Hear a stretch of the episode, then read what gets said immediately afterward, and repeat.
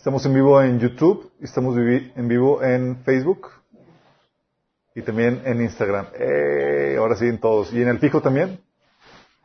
También en el fijo. Perfecto. Ok chicos, vamos a poner este tiempo en las manos de Dios. Tengo mucho que hablar y poco tiempo. Sí, se escucha bien. ok, vamos a orar. Amado Padre Celestial, Bendito sea, Señor, te alabamos, te bendecimos, estamos tantas gracias, Señor, porque tú nos das la sabiduría y el entendimiento para saber en los tiempos que estamos viviendo, Señor.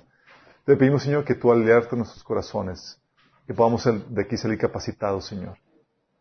Bendícenos, Señor, por medio del entendimiento de tu palabra, Señor, el entendimiento que viene de tu palabra, Señor.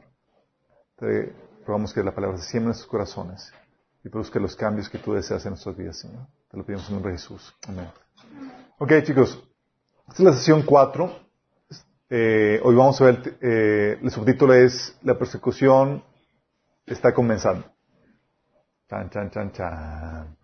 Ok, primero una recapitulación. Hemos estado platicando acerca de, de cómo la advertencia de la persecución siempre estuvo adherida al Evangelio donde quiera que éste se compartía. De hecho, es la manera en que los, apóstoles eh, alentaban a los creyentes, decían que a través de muchas tribulaciones era necesario que entraran al reino de Dios. Y vimos que un, vimos por qué un cristiano debe estar dispuesto a sufrir persecución, porque está en juego la salvación de nuestras almas. O sea, no podemos negar a Cristo, sino que tenemos que estar dispuestos a sufrir con Cristo. Y Pablo menciona que si estás dispuesto a sufrir por Él, vas a reinar con Él. Y que también vimos que, obviamente, si niegas la fe, pues estas perderías lo más importante. Uno está dispuesto a sufrir por causa de Cristo porque queremos quedarnos con Cristo, que es lo más valioso. Y Él aparte nos promete una vida eterna en un estado de perfección. Entonces, oye, sacrificar una eternidad por un bienestar presente que no va a durar, no tiene sentido. Estamos dispuestos a sacrificar nuestro bienestar presente por una eternidad en gloria y en esplendor. También vimos que esa advertencia ayudaba a los nuevos creyentes a mantenerse firmes bajo la terrible oposición que estaban enfrentando y de hecho preparó muy bien a la siguiente generación de discípulos que enfrentarían el grueso de la, de la persecución durante la persecución romana. Muy contrario a, la, a nuestra generación que tiene una expectativa muy diferente basado en textos malentendidos y tomados fuera de contexto, donde la gente que se convierte ahorita esperan paz, prosperidad, bienestar y todas las cosas buenas de, que ofrece la vida en ese tiempo. ¿Sí? Y eso pasa por no distinguir entre, eh, la diferencia que hay entre el pueblo de Israel y la iglesia. Y eso no significa que Dios no nos bendiga. Pero eso no quita que eh, eso no quita que haya persecuciones por causa de la fe. Sí, tenemos que estar listos para eso. De hecho, los líderes cristianos deben enseñarte a que sepas vivir en estado de bendición y en estado de persecución, a enfrentar cualquier cosa dentro de la fe que tienes en Cristo. Y que no sufras por tu necesidad o por tu pecado, sino que si vas a sufrir, que sea por una buena causa, por causa de Cristo. También vimos las diferentes fuentes de donde viene la persecución y las formas en que se manifiesta. Platicamos acerca de que la persecución puede venir de la familia, amigos, sociedad, organizaciones, instituciones, el gobierno, la, iglesia, incluso la iglesia. ¿sí? Y que puede venir en forma de crítica, calumnia, burlas, insultos, discriminación, censura, acechanzas, demandas, despojo, cárcel y muerte. Terminamos con la incógnita eh, en, en, el episodio 3 de eh, en el episodio de de por qué decimos que nos acercamos a la persecución cuando ya muchos hemos estado en extrema persecución, eh, cuando hemos ya experimentado algún tipo de persecución y habíamos platicado que si hoy en día hay más cristianos perseguidos que lo que jamás hubo en toda la historia del cristianismo, pero y nosotros ya hemos experimentado parte de persecución eh, por parte de familiares y amistades, pero nos referimos, cuando la persecución que viene, nos referimos a esa persecución final y definitiva que la Biblia profetiza, esa persecución extrema. Y de hecho vimos los tiempos en los que estamos, y así donde vimos la grafiquita. Dentro de la línea de tiempo vimos que a partir de con Cristo comenzó la era de la iglesia. La era de la iglesia termina con el rapto, la desaparición de millones de creyentes alrededor del mundo para recibir a Jesús en las nubes y estar con Él para siempre. De, rapto partimos con el Señor al cielo, donde somos resguardados de la hora de prueba. Y después del rapto, un tiempo indefinido de, eh, no sabemos cuánto tiempo voy a pasar después del rapto, pero después del rapto, el anticristo firma un pacto con el pueblo de Israel y comienza en los últimos siete años de Daniel capítulo 9. Final de los siete años regresa Jesús con la iglesia. ¿Vamos? Y habíamos platicado que lo que la Biblia menciona, el periodo entre, eh, desde el rapto hasta que el anticristo firma el tratado con el, con el pueblo de Israel, se le conoce como principio de dolores, ¿se acuerdan? De ese pasaje, de esos principios de dolores habla Mateo 24, del 4 al 14, y Lucas 21, del 8 al 11, caracterizado por hambres, pestes, guerras, falsos cristos, falsos profetas. Ese principio de dolores es el juicio de los sellos de Apocalipsis capítulo 6. ¿Vamos? También en, en ese principio de dolores está el quinto sello que es la persecución a los creyentes. ¿Sí? Después del principio de dolores comienza la primera, los primeros tres años y medio de los siete años es el periodo de la tribulación, donde se derraman los juicios de las trompetas. ¿Sí?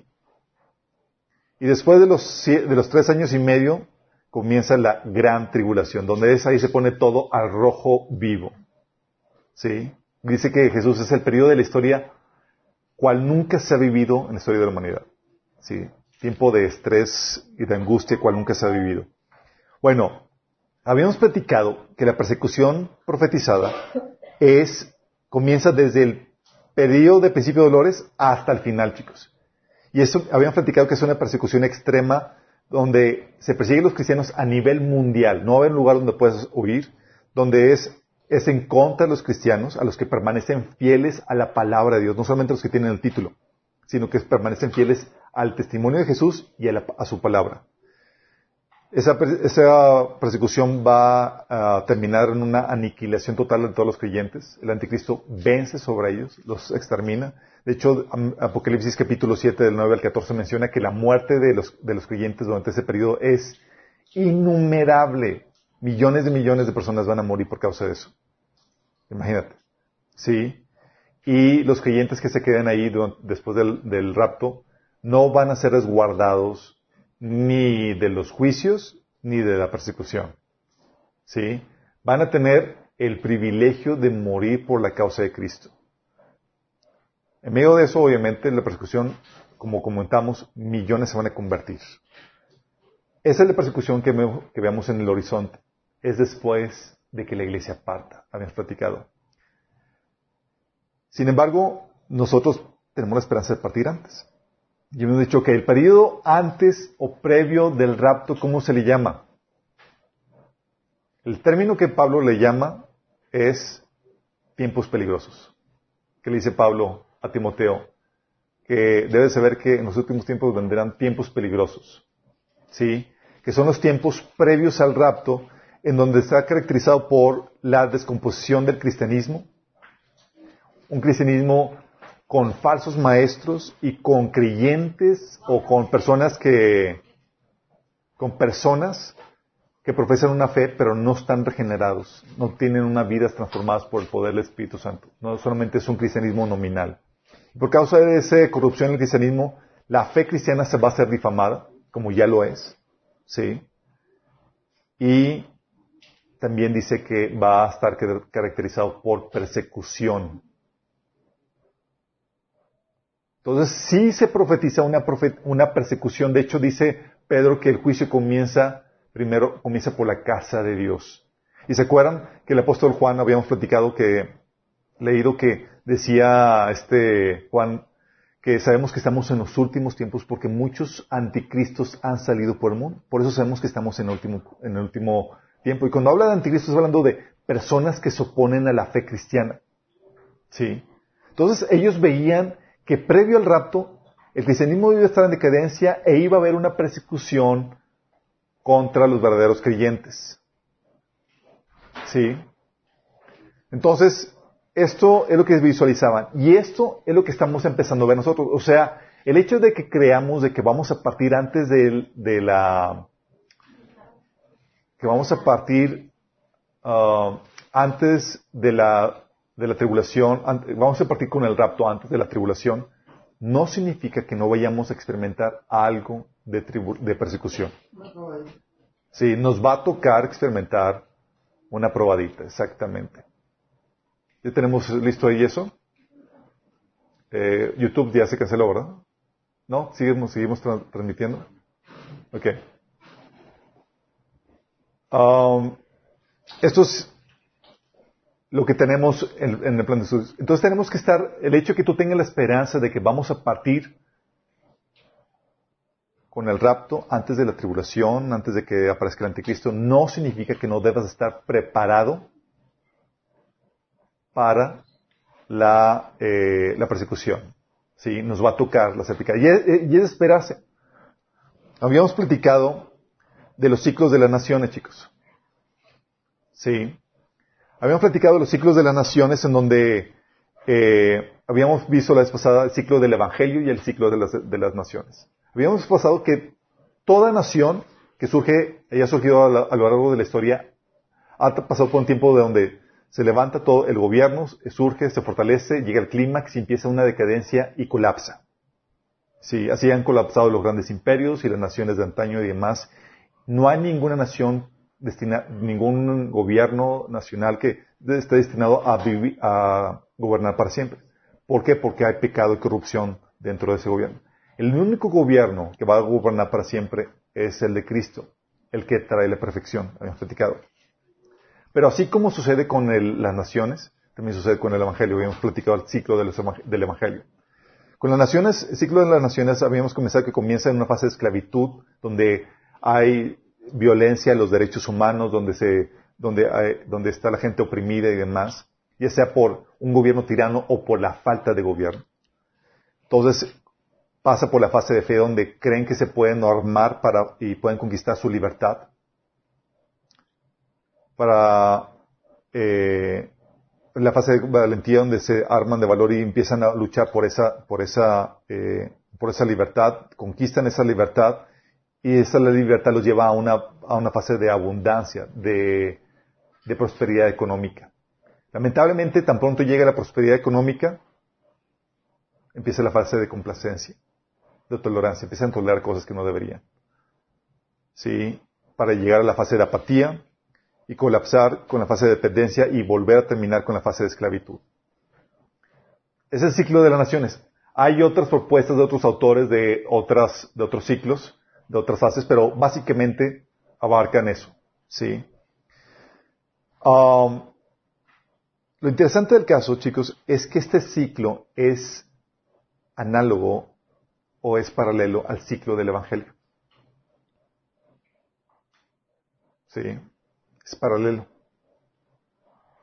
Y ahorita vamos a ver por qué.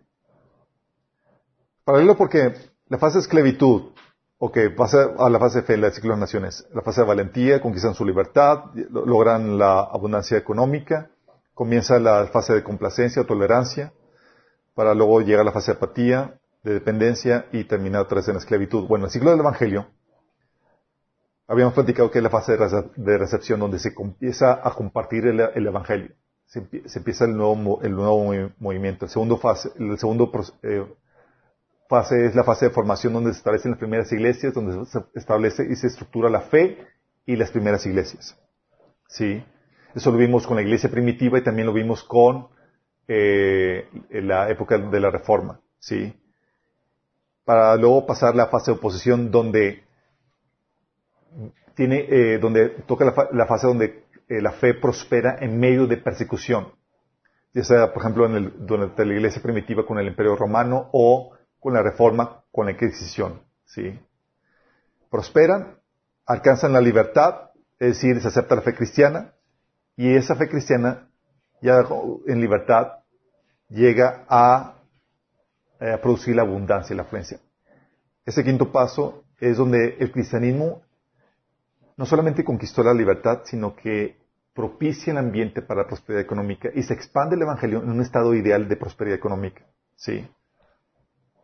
Esto es lo que vemos, por ejemplo, en los países reformados en los países protestantes que alcanzaron la prosperidad económica después de la oposición de la, de la Inquisición. Para luego llegar a la, a la, fase de la corrupción de la fe. El cristianismo se empieza a corromper, empiezan a adoptar cosas, empiezan a volverse laxos en cuanto a la palabra de Dios. Eh, ¿Y qué sucede? Empiezan a adoptar cosas que están fuera de la palabra, empiezan a perder la ortodoxia sí, cristiana.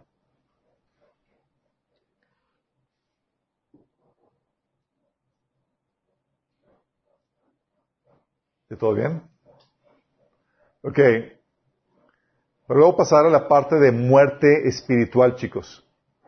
Está la fase de muerte espiritual donde ya básicamente dejó el cristianismo, se alejó el cristianismo ortodoxo y quedó solamente con el nombre. Sí.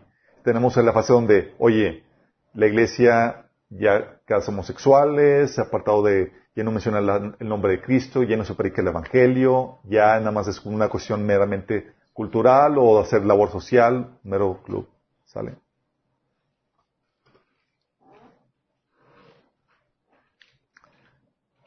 Para luego pasar a la fase de apostasía, donde ya se alejan por completo de la fe.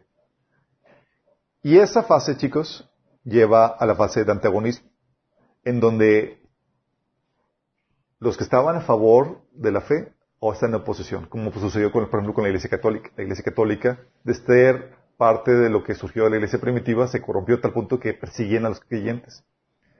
Asimismo sucede hoy en Europa con iglesias protestantes, que fueron los que comenzaron la, segunda ola del ciclo del Evangelio. En Alemania, por ejemplo, de iglesias luteranas persiguiendo pastores que prediquen el Evangelio. Sí, denunciando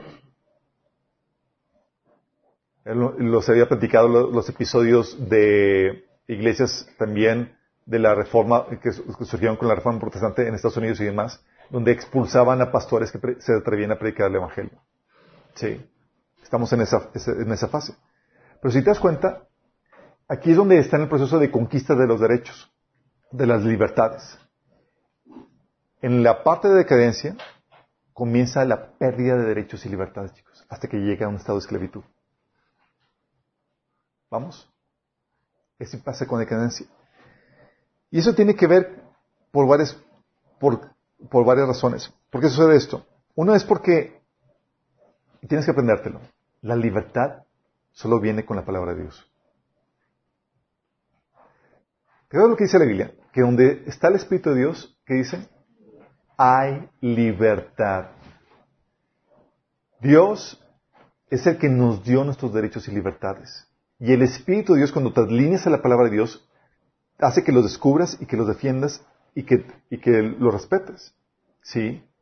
El Espíritu de Dios lleva al ser humano a que se, a que viva en un estado de libertad.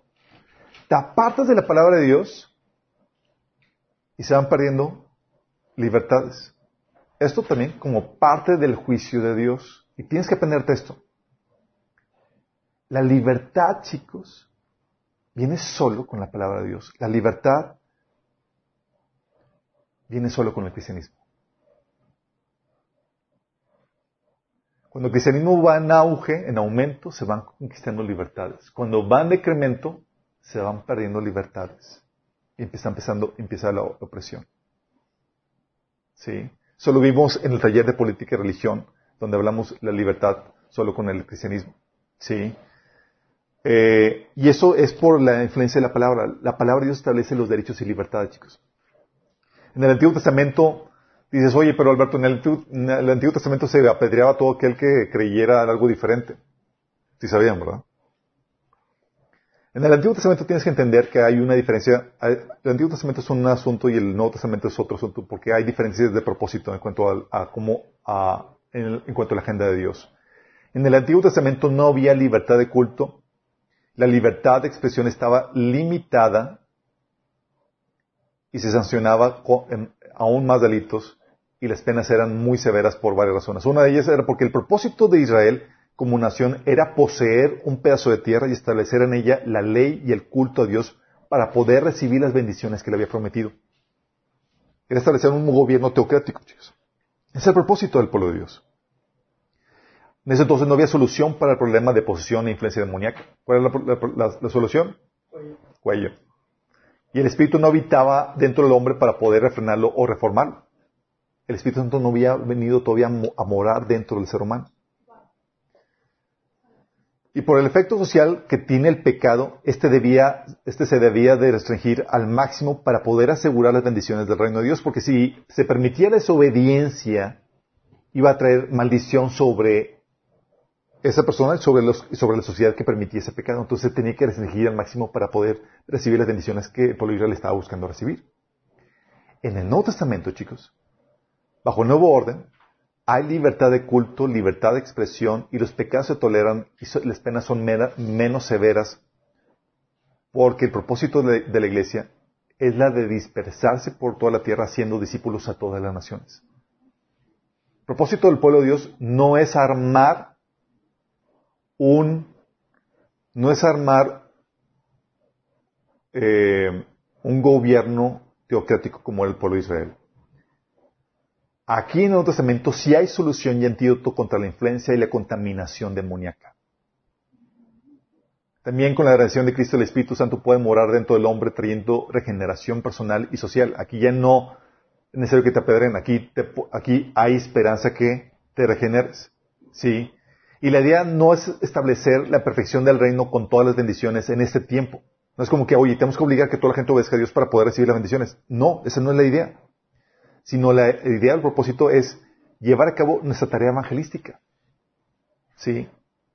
De hecho, este, eh, en el pasaje, ¿te acuerdas donde Jesús reprendió a los discípulos cuando dijeron, cuando eh, rechazaron a Jesús, eh, los, samaritanos, que dijeron a los samaritanos, no, él solamente viene aquí de pasada, no viene a quedarse. Y los discípulos, Señor, ¿quieres que mandemos, ordenemos que caiga fuego para que los consuma? Y eso era el Antiguo Testamento, chicos. Si no quieres, si te apartas de Dios, o de, con toda confianza, fuego. Y Jesús lo reprendió porque el Señor dice, ahora no viene a perder las almas, sino a salvarlas. Sí. Pero esto es por tiempo limitado. Cuando el reino de Dios venga a establecerse en la tierra, nuestra tarea evangelística se terminará y la libertad de culto y de expresión se limitarán otra vez. No se podrá hablar en contra de la verdad ni de Dios cuando venga el milenio, chicos, por ejemplo. Sí. Y, eh, y esto va a ser necesario para proporcionar las bendiciones del reino, pues no se tolerará la maldad, sino solo la justicia. Así que las penas van a volver a ser muy severas y la justicia va a ser expedita. Sí. Pero en medio de esto, en esta etapa de la gracia, el cristianismo es el paladín de la libertad. A donde quiera que llegue el cristianismo, y con el cristianismo hablo del, en su formato protestante, evangélico, trae consigo el estandarte de la libertad por la palabra de Dios. La libertad es, de hecho, aportación única del cristianismo por la influencia de la palabra de Dios. Grábate eso. oye, ¿por qué hay una diferencia entre los diferentes países? Ya hay países con más libertad y otros con menos libertad. Y tú checas, es por la influencia de la palabra de Dios, del cristianismo y cristianismo evangélico, sí, protestante.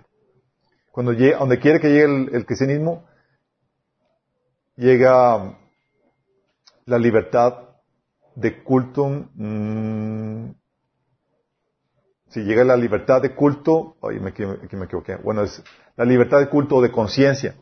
¿Por qué? El cristianismo requiere, el cristianismo mismo requiere la libertad de culto o de conciencia eh, para poderse ejercer, chicos. ¿Sí? Y lo otorga a las demás religiones porque su propósito no es matar a las personas de religiones contrarias, ni reprimirlas, sino persuadirlas de la verdad del Evangelio. Y como el propósito del, del cristianismo es evangelístico, necesita que dentro del marco legal se manifieste con libertad las otras religiones e ideas para que la iglesia pueda hacer su tarea evangelística. Es decir, a ver quién, quién empieza diferente, para tratar de persuadirlo al evangelio. Sí. Por eso el cristianismo jamás va a imponer eh, jamás impondrá la, sobre toda la población un culto forzoso por parte del gobierno. No es como que ah, tenemos que imponer el cristianismo. No puede hacerlo. Porque lo que buscamos es la conversión genuina de corazón. La Biblia enseña la libertad de conciencia y el cambio de opinión no por imposición, sino por convicción, chicos. Por eso el cristianismo es campeón en el debate e intercambio de ideas. Por eso en los países protestantes evangélicos la libertad floreció al máximo. Por el cristianismo se defiende la libertad de asamblea o de reunión. El cristianismo requiere para sí mismo tener sus reuniones de culto. Requiere este, derecho a libertad, esta libertad de, asamblea. Y lo defiende para los demás si queremos que los otros cultos se manifiesten. Se requiere que los demás tengan ese derecho de culto o de asociación o de reunión para identificar quiénes son los que no profesan la fe cristiana y poderlos ir a evangelizar. También hay libertad de expresión que viene con la fe cristiana, porque el cristianismo lo requiere para sí mismo, para su predicación, y por eso lo defiende a capa y espada. Y esta libertad de expresión implica la posibilidad de ser ofensivo o de incomodar a la gente, chicos. Es decir, a los que rechazan la verdad. O sea, el cristianismo requiere esta libertad de expresión, aunque sea ofensivo. De hecho, Jesús decía en Juan 7:7 que el mundo no los odia a ustedes, pero a mí me odia porque yo testifico que sus obras son malas. Es decir, la fe cristiana, por naturaleza, es ofensiva a la gente que rechaza la verdad o que quiere vivir en pecado. Y el cristianismo requiere que, ah, que tenga, que exista esta libertad de ser ofensivo. Esa libertad de expresión, aunque ofenda a la gente. ¿Vamos? Se requiere. Y eso es lo que se está empezando a quitar hoy en día, chicos. Sí. Y lo defiende para las demás religiones. Porque si quiero persuadirte del Evangelio, necesitamos que tengas libertad de expresión para que tú te expreses tus puntos de vista también. ¿Sí? A las otras religiones no les interesa el cambio de opinión por convicción, chicos. Se satisface el cambio por imposición para cualquier otra religión. ¿Sí? También establece el cristianismo la libertad de control gubernamental. Es ese cristianismo el que pone un límite a las funciones de gobierno, chicos establece que el gobierno, su función está limitada a mantener y garantizar el derecho a la vida, la propiedad y la, libertad de los individuos e instituciones privados mediante el poder de coerción, así como administrar la hacienda y los registros públicos. Eso, todo esto lo vimos en el taller de, de política y religión. El gobierno no puede adjudicarse responsabilidades que no le corresponden, como la crianza, la educación, la salud, la ayuda social, ni dictar a la esfera privada cómo llevar a cabo dichas tareas. No te puede decir a ti como padre cómo debes criar a tus hijos. Sí.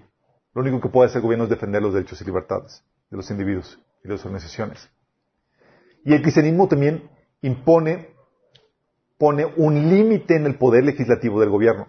Es decir, el gobierno no puede establecer cualquier, cualquier ley, chicos. Y la Biblia lo enseña. No puede legislar en contra de los derechos humanos dados por Dios, por ejemplo. O sea, pone un límite constitucional y distingue entre la esfera pública y la esfera privada y limita al gobierno a legislar solamente sobre asuntos en la esfera pública. En la esfera privada no puede hacer nada más, más que si acaso poner la reglamentación básica necesaria para garantizar los derechos entre privados. Pero nada más puede hacer eso. El cristianismo también pone un orden moral en la sociedad. Personas morales requieren menos reglas y menos intervención del gobierno. Mientras más caos y anarquía y desintegración social requieren más intervención del gobierno, toques de queda, puntos de revisión, etc. Entonces se limitan libertades. Y el cristianismo ayuda a que no se requiera tanta reglamentación. Y así se defiende la libertad de los individuos. Libertad para usar tu propiedad como desees. Libertad para conducir tu negocio, tu iglesia o casa como mejor creas conveniente. Las personas son libres para emprender y ejercer con libertad los proyectos que crean convenientes en las diferentes áreas de la actividad humana. Son libres para poner sus propias reglas internas. Son libres para aceptar o discriminar a placer entre miembros, empleados, clientes, prospectos o participantes. Si yo quiero no dejarte entrar a mi tienda porque se me da la gana, tengo la libertad para hacerlo, porque es la esfera privada. Y ahí esa libertad. Sí.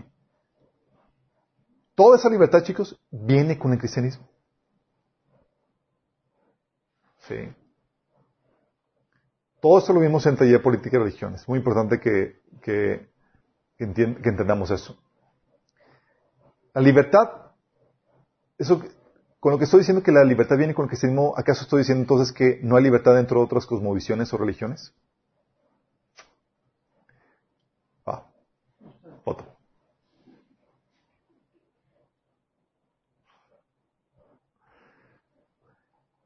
Ok, cuando hablamos de que de otras cosmovisiones, tienes que recordar que las, que las cosmovisiones, cuando hablo de cosmovisiones, estoy hablando de esas creencias básicas absolutas, esas creencias religiosas que dan forma a la, la visión de un individuo. Y esas cosmovisiones son absolutas, es decir, son mutuamente excluyentes. no puedes optar dos o tres al mismo tiempo, pues te, porque esto, esta cosmovisión define tu todo. Define el orden social, el orden social, moral, político. ¿Sí? De hecho, el orden social, moral, político se deriva de la religión o cosmovisión de una sociedad. Fíjate en esto. El orden social, moral y político se deriva de la cosmovisión que tenga esa, sociedad. Y solo una puede prevalecer. Por eso debe haber una unidad religiosa en una sociedad, chicos. Si es que se quiere experimentar una unidad política. ¿Por qué? Porque la libertad de otras religiones atenta contra la religión en el poder. Por eso la libertad que trae el cristianismo es también su talón de Aquiles. Porque permite la expresión de otras religiones que podrían derrumbar el orden cristiano. Nada más imagínate eso. El, cristianismo dice, tengo que permitir la, libertad de otras religiones. Sí, pero a dar esa libertad, si se pierde la preeminencia cristiana, esas religiones pueden socavar la libertad cristiana. Sí, por eso es su talón de Aquiles pues permite la expresión de otras religiones que, podrían derrumbar el orden cristiano. Pero se requiere esa expresión para poderles eh, compartir, se requiere dejarlas en libertad. Pero si la iglesia no hace bien su tarea y las voces anticristianas ganan el discurso social, ganarán la represión que dichas voces traen consigo. Es decir, si ganan más otras religiones, otras posesiones, bye bye a la libertad que trajo el cristianismo. Por ejemplo, la fe, los musulmanes. Los musulmanes, donde quiera que van, establecen un gobierno totalitario. Establecen la, la Sharia, la ley Sharia, como le llaman, que impone un gobierno totalitario con leyes para todas las áreas de la vida. No hay libertad de culto, no hay libertad de expresión con los musulmanes. Con la Iglesia Católica, tú pudiste verlo con la, durante el medievo. Para la, cosmovisión católica se le conoce como escolasticismo. Para la Iglesia Católica todo era espiritual y ella era autoridad sobre todos los asuntos espirituales. Y todo en esta vida era espiritual. Sí. Entonces, ¿qué hacían? Buscaban controlar toda tu vida en todas las áreas que consideraban espirituales, las, las cuales eran definidas a placer por la Iglesia Católica. Es decir, oye, es que decían, ah, pues es una política. Sí, pero interfiere con los intereses de la Iglesia, ya es espiritual. Sí. Y por eso, donde quiere que iba la Iglesia Católica y establecía su poder, siempre establecía un régimen totalitario por medio de los gobiernos que, eh, con los cuales se apalancaba. Donde quiera que viviera la Iglesia Católica, no había libertad de culto, chicos. Eh, por eso eh, se reprimió la libertad de culto en los países católicos, en los reinos católicos durante el medievo. Y aún después, en el gobierno de Franco, de España, se abrazó la Iglesia Católica y se suprimió cualquier ejercicio de, eh, la fe protestante. Sí, igual en Francia.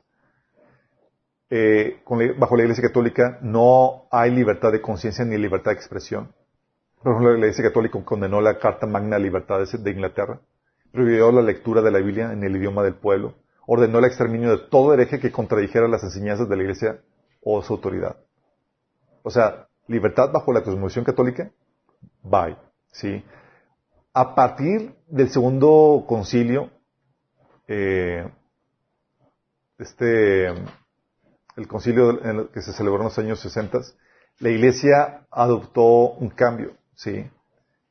Y la postura y, de, tratar de la Iglesia imponerse sobre las demás religiones, ahora dijo, es que todas las religiones son correctas. Y como son correctas, no debes evangelizar. Y ahora se van en contra de los que quieren hacer proselitismo. ¿Quiénes son? Y es, dejen a todos igual y todos vamos a abrazarlos bajo la autoridad o bajo el liderazgo de la Iglesia Católica. ¿Sí? Nadie puede poner lo que es correcto ni, ni lo incorrecto a nadie más. Nadie puede compartir el Evangelio. De hecho, mencionaba, hubo comentarios o, declaraciones del, del, del, Papa además que era inmoral, de líderes de la Iglesia Católica que era inmoral, que por ejemplo cristianos estuvieran tratando de, compartir el Evangelio o convertir a judíos. ¿Sí? Y así con cualquier otra religión. La cosmovisión humanista, por ejemplo. A donde quiere que haya llegado la cosmovisión humanista atea, se establecen gobiernos totalitarios. Porque la, la, cosmovisión humanista no distingue entre la esfera pública y privada, chicos. Y mete al gobierno a controlar todos los asuntos de la esfera privada. La crianza, el negocio, la educación. Y eso lo puedes ver en gobiernos como el comunistas, socialistas, fascistas, que son hijos del, humanismo. Donde llega el humanismo, llega el totalitarismo. Para el humanismo todo es político, chicos. Y busca controlar tu vida, pues tú eres solamente una extensión del gobierno. Tiene un ideal al cual requieren para el cual requieren controlar todas las áreas de la vida. ¿Sí? Por ejemplo, el, el manifiesto comunista quería establecer una paz universal donde todos son felices con, eh, el, con el gobierno distribuyendo y controlando todos los recursos. Algo similar es lo que quiere imponer la ONU con la Agenda 2030. Quiere controlar todo. ¿Y dónde crees que surge la, propuesta de la Agenda 2030? ¿Tú crees que surge del cristianismo? Surge del humanismo. Y viene a establecer un gobierno totalitario. Para el humanismo no hay libertad de culto. Elimina la libertad de culto, prohíbe el cristianismo y que, eh, prohíbe el cristianismo que exprese su religión en el ámbito público. Sí. También eh, elimina y viola los derechos eh, de los derechos humanos en pro del ideal superior que buscan, para ellos como tienen un ideal superior que tienen, buscan limitar o controlar los derechos siempre y cuando justificado por el ideal superior. para los comunistas, por ejemplo, decían que podían matar y quitar derechos porque querían establecer una utopía. Y como, como es un ideal superior, se vale, vale, eh, se vale eliminar los derechos individuales. Algo sí está sucediendo ahorita con la agenda ecológica.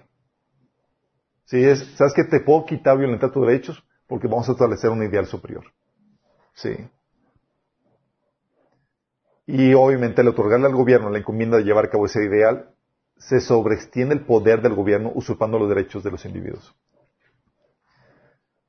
¿Por qué otras, por qué eh, um, entonces, habíamos platicado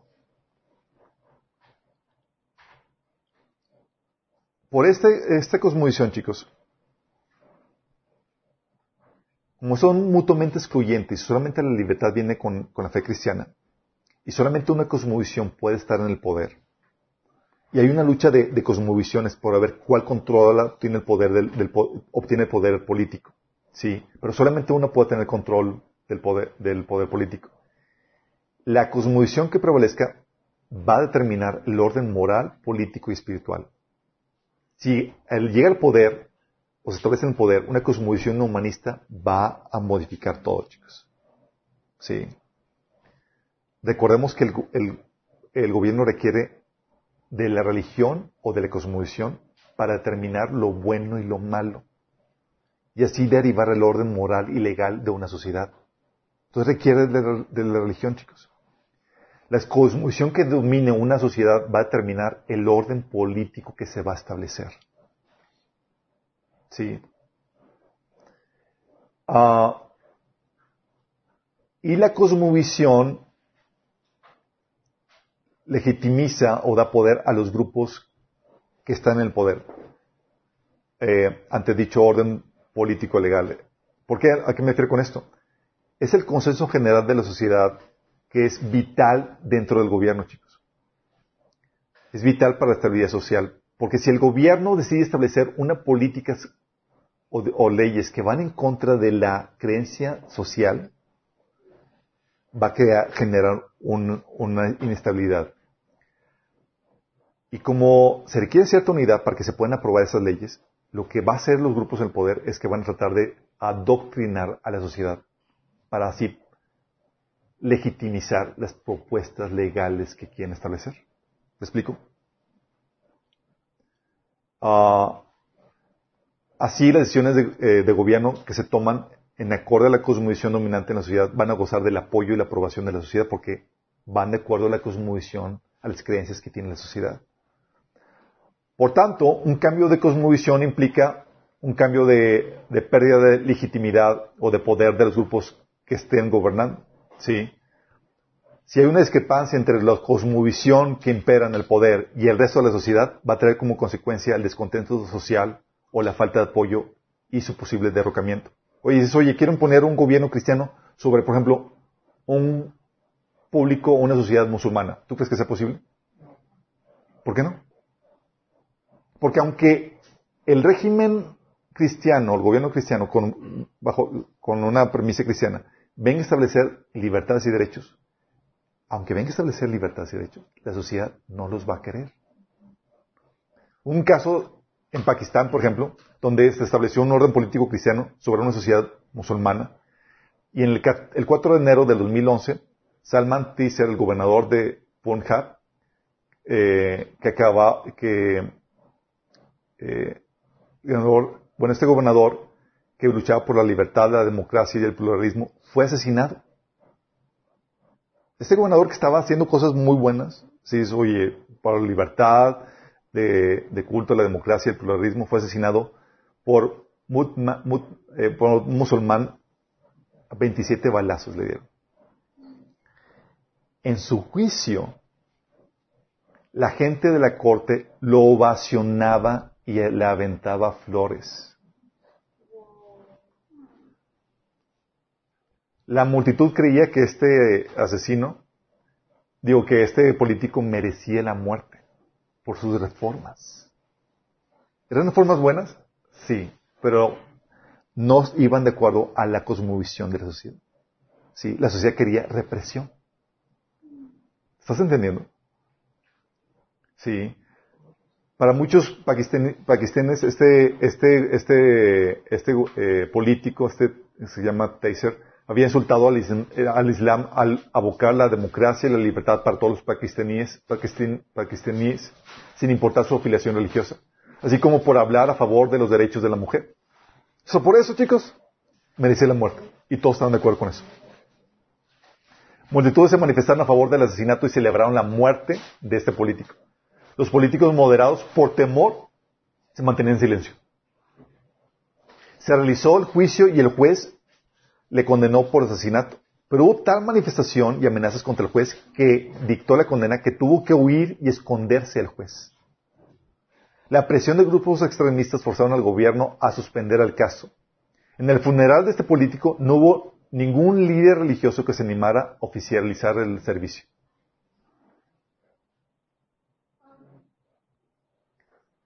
Caso de un gobierno con una cosmovisión cristiana sobre un, país musulmán. Fíjate, viene a traer libertades, pero no lo quieren. Caso de Estados Unidos, chicos. Estados Unidos sabes que tienes, tienen el derecho, tienen el, eh, el, derecho constitucional a la libertad de expresión. ¿Sí o no? Pero eso es bajo una, una cosmovisión que cristiana. El humanismo viene a quitar eso. Y en Estados Unidos, chicos, sabes, no ha habido uno, ha habido varias manifestaciones en universidades estadounidenses de estudiantes manifestándose en contra de la libertad de expresión. Estudiantes universitarios manifestando. Para ellos no se debe censurar a todo, todo discurso, diálogo que sea ofensivo para algún grupo. ¿Sí? Cualquier idea controversial o que se contraponga a la visión de algún grupo, ¿sí? Debe ser censurada. No vienen maestros, no viene de políticos, no viene de líderes, viene de estudiantes. ¿Cómo puede ser posible que estén queriendo represión y llamando a la represión? Por su cosmovisión, chicos. Empieza la decadencia de la fe cristiana.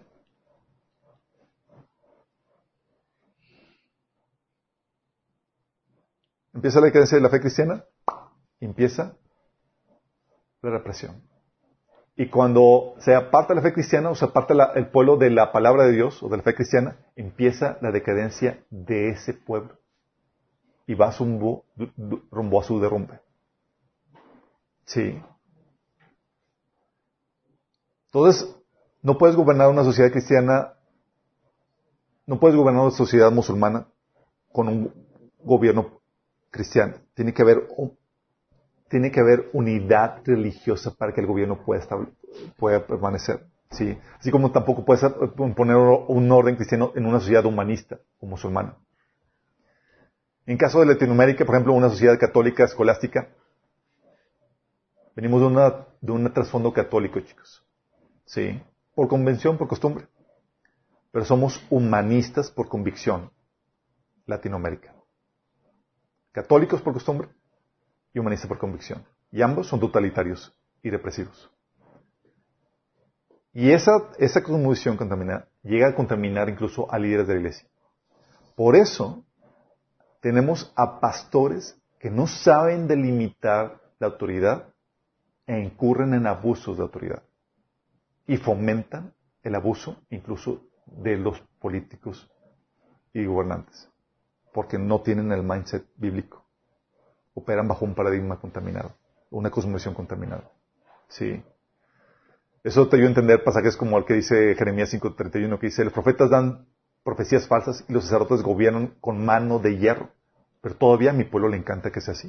O sea, reprensión y tiranía y le fascina a mi pueblo, porque así están con ese mindset. ¿Sí? Para evitar esta pérdida, eh, obviamente, llega por ejemplo, llega, llega el poder, un, hay una lucha de poder, posturas cristianas que quieren, quieren eh, eh, eh ejercer poder su influencia en el poder político e influencias humanistas que quieren ejercer su influencia en el poder político. Cuando llega una en el poder, por ejemplo, humanista, lo que tratan de hacer inmediatamente es adoctrinar a las masas de la sociedad con su cosmovisión para legitimizar las legislaciones que hacen. Porque si hay oposición a eso, van a despingar ante los cambios políticos que quieran realizar. Porque acuérdate, tiene que haber unidad religiosa. ¿Vamos entendiendo, chicos?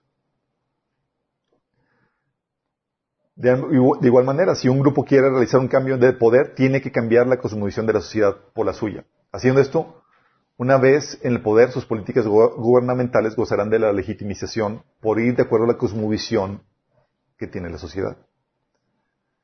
Entonces, con esto nos lleva a entender que el cristianismo, chicos, es la libertad es fruto del cristianismo es su fortaleza lo que nos lleva a la libertad y a la prosperidad. Pero esta fortaleza es su talón de Aquiles. Si no hace, si la iglesia no hace bien su trabajo. Porque el cristianismo provee las bases para un verdadero multiculturalismo sin caer en el caos o la anarquía. La Biblia, chicos, enseña la libertad de conciencia, la libertad de expresión y el cambio de opinión no por imposición, sino por convicción. Por eso el cristianismo es campeón en el debate de intercambio de ideas y por eso en los países protestantes evangélicos floreció la libertad. No así con el ateísmo, que reprime cualquier forma de expresión religiosa, particularmente la cristiana. Tampoco es así con el Islam, que condena a muerte cualquier infiel que no cree en Mahoma. Tampoco es así con la Iglesia Católica, que condena, que condena en el Concilio de Trento, por ejemplo, como malditos a los que crean en las enseñanzas de la, bíblica, a los que creen en la salvación por fe, por ejemplo, y persigue a los que lo contradicen. Por eso la libertad que ahora disfrutamos va a sucumbir con el cristianismo, chicos.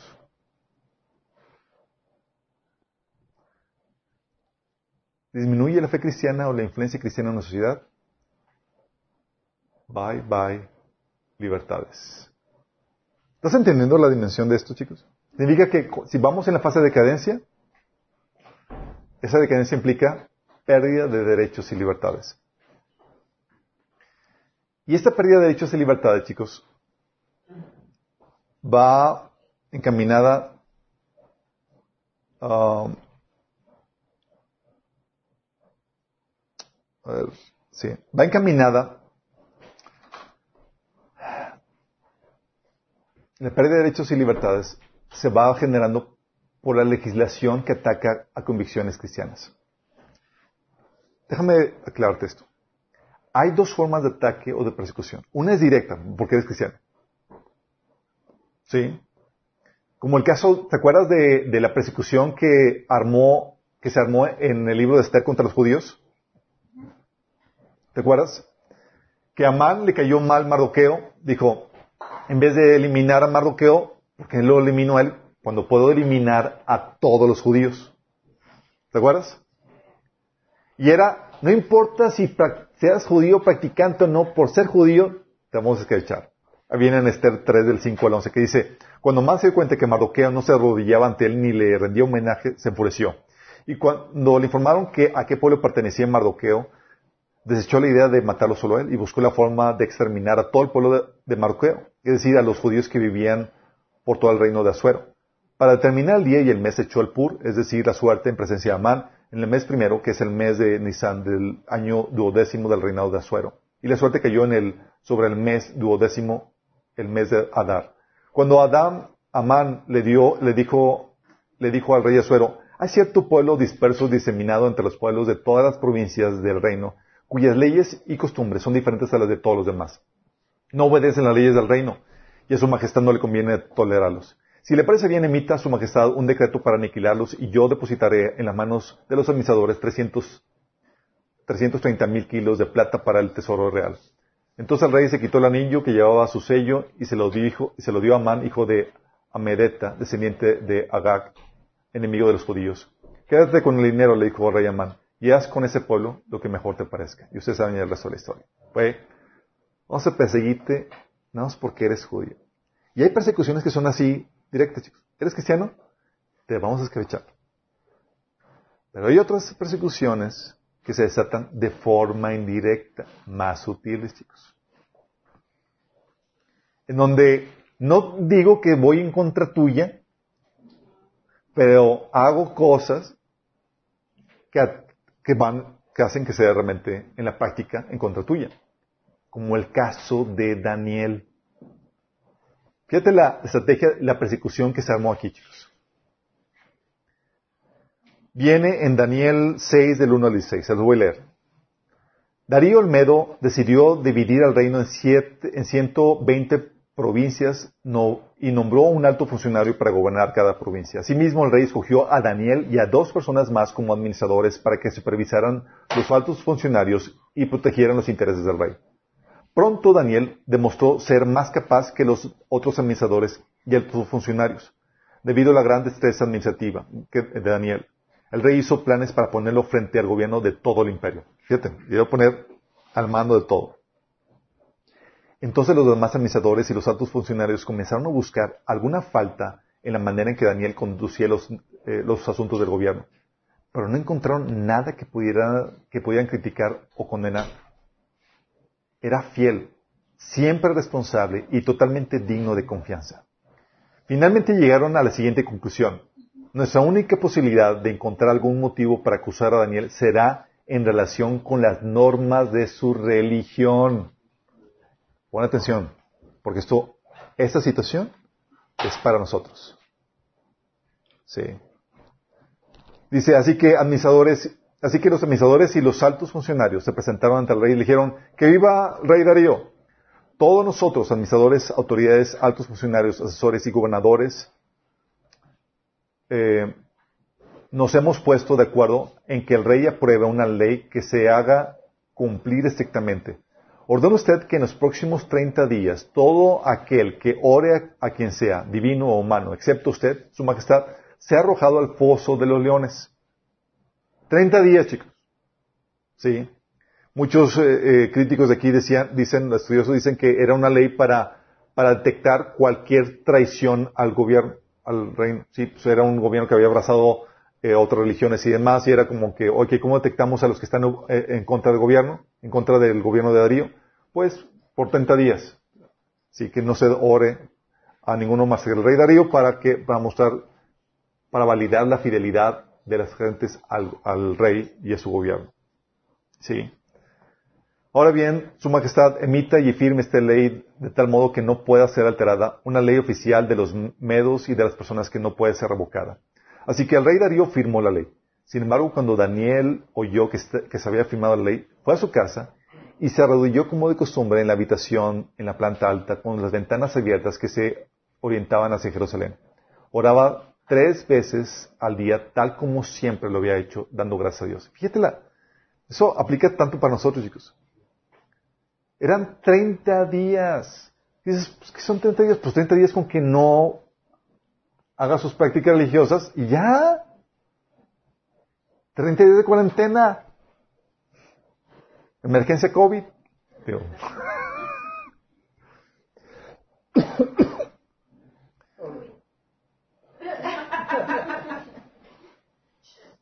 Dice, entonces los funcionarios fueron junto, juntos a la casa de Daniel y lo encontraron orando y pidiendo, pidiéndole a Dios que lo ayudara. De manera que fueron directo al rey y le, y le, y le recordaron el decreto. ¿No firmó usted una ley por el cual durante los próximos 30 días todo aquel que ore a quien sea divino o humano, excepto a usted, su majestad, se ha arrojado al foso de los leones? Sí, contestó el rey. Esa decisión sigue en pie. Es una ley oficial de los medos y de los persas que no puede ser revocada. Entonces le dijeron al rey, ese hombre Daniel, uno de los, de los cautivos de Judá, no hace caso a usted ni a su ley. Sigue orando a, su Dios tres veces al día. Al oír esto, el rey se angustió mucho y procuró encontrar un modo de salvar a Daniel. Fíjate bien esto. El rey no era antijudío ni anti Daniel, chicos. El rey era muy inocente. y firmó algo que no debía, chicos. ¿Sí? Es otro argumento porque ahorita hay legisladores e incluso cristianos o que profesan que están permitiendo leyes que son para perfilar, para perfilar a los cristianos para ser perseguidos, igual que allí. ¿Sí? Dice, al oír esto el rey se angustió mucho y procuró encontrar un modo de salvar a Daniel. Pasó el resto del día buscando una manera de librarlo de Zapieto. Por la noche los hombres volvieron a presentarse ante el rey y dijeron, Su Majestad, usted sabe que según las leyes de los medos y persas, según ninguna ley firmada por el rey puede ser modificada. Entonces finalmente el rey ordenó que arrestaran a Daniel y lo arrojaran al pozo de los leones. Pregunta. ¿Fue una ley diciendo, oye, vamos a atacar a, Daniel directamente? ¿Los judíos? No. Era una ley que, atacaba las prácticas que caracterizaban la fe que tenía Daniel. No era una ley directa contra Daniel, sino o contra un determinado grupo, como sucedió con Amán, con los judíos. Esta ley iba contra las prácticas esenciales de la fe que Daniel profesaba. En este caso, sus tiempos con Dios, sus tiempos de oración. Sí. Ordene usted que en los próximos 30 días todo aquel que ore, quien sea, divino humano, excepto usted, majestad, se ha arrojado al foso de los leones. O sea, que nadie ore a, Dios. Sí. Muchos cristianos dirían hoy en día, ay, 30 días con que no tenga mi devocional, pues X. sí, con tal de salvar al pellejo. Pero Daniel dijo, ¿sabes qué? Voy a permanecer firme con las prácticas que Dios demanda de mí. Sí. Ah, como el ataque era en, era la ley que pusieron sonaba inofensiva, chicos. No decía la ley, queremos destruir a, a Daniel, o sí. ¿No? Sonaba inofensiva, pues una ley, si es un pequeño cambio de ley por un mes, ¿Qué puede pasar? ¿Sí? Y la ley que pusieron sonaba buena, pues era para detectar a todos los opositores del reino de Darío. ¿Qué malo podría tener? ¿Sí o no? Se había vendido bien la ley y sonaba inofensiva para la gente. Pero los que maquinaban, los que maquinaban este cambio de ley sabían que detrás de este noble propósito, noble entre, entre comillas, estaba la intención de deshacerse de Daniel. Y así está sucediendo ahora. Grupos opositores están poniendo, proponiendo cambios en la ley que atentan, no contra Daniel, contra quién quién, atentan contra los cristianos.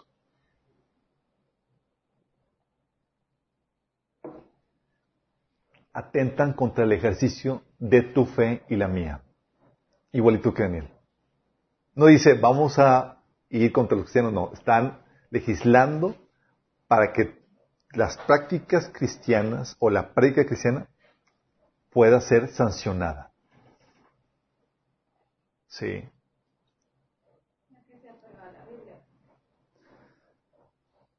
Y con el declive, de la fe cristiana, chicos, no es sorprenderse que estemos empezando a ver cambios legislativos en contra de los cristianos.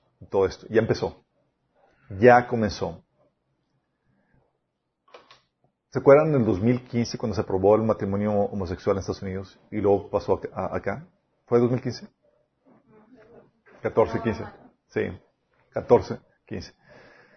En ese entonces, chicos, todos decían, nadie decía, ah, pues digo, es libertad, eh, no discriminar a los homosexuales, qué malo puede traer, los cristianos no deben estar preocupados, X. Sí. Y no era una ley que era, vamos a perseguir a los cristianos, ¿verdad? Se pasa la ley del matrimonio homosexual. ¿Se acuerdan lo que vino? Lo que sucedió inmediatamente. Se pasa la ley del matrimonio sexual, inmediatamente meten a una juez que se negó por convicciones cristianas a casar a un matrimonio homosexual. La metieron en la cárcel. Inmediatamente suceden demandas contra, contra pasteleros, floristas, fotógrafos, contra capillas, contra jueces, que no quisieran participar en la ceremonia. O sea, si tú tienes un negocio de flores y te llegan a decir, oye, quiero una, un arreglo floral para mi matrimonio homosexual, y tú te atrevías a negarte, ¿qué crees? Te caía la demanda. Decían, ¿qué de malo tenía, tenía el matrimonio homosexual? Sí. Había, déjame decirte chicos, es algo que vimos en un estudio que, dimos de, eh, cuando tocamos el tema de la homosexualidad, dijimos, habíamos comentado que la agenda gay tenía una siniestra agenda detrás de ella, porque no era un asunto de luchar por las libertades de ellos, porque siempre han tenido libertad para hacer lo que quieran. Sí, y siempre han sido aceptados donde sean y sus prácticas. ¿Por qué? Porque siempre ha sido así. Pero cuando están luchando por eso, lo que están queriendo legalizar, hacerlo, eh, lo que quieren legalizar es hacer obligatorio el que tú celebres con ellos su estilo de vida. Es decir, están poniendo legislaciones que atentan contra la profesión de tu fe cristiana. Gracias a Dios, a la juez que metieron en la cárcel, salió libre, ¿sí? Al, panadero que, este, eh, que lo habían demandado, pudo, ganar la, la, la, batalla legal, pero no en todos los casos se, hubo ganancias, hubo victorias. Por ejemplo, tienes a, esta florista que perdió la demanda, una abuela cristiana que dueña de una florería que enfrenta cargos de un millón de dólares por negarse a hacer un arreglo floral para una boda gay. Hoy en día, chicos, de este año.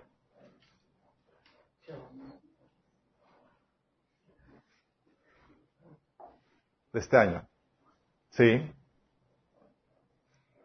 dices, ah, o sea, esta agenda gay, chicos, no es otra cosa, sino esta legislación que estaban proponiendo los administradores contra Daniel. De forma indirecta. ¿Sí? Te lo venden como libertad de los derechos de los homosexuales y demás, pero nada que ver con eso. Sí. Demandas por eso. ¿Te imaginas tú tienes un negocio y tú por tus convicciones cristianas te decides negarte a participar en algo. Te cae una demanda que te lleva a la quiebra, te deja fuera del negocio. Propiedades y todo. Por tus convicciones.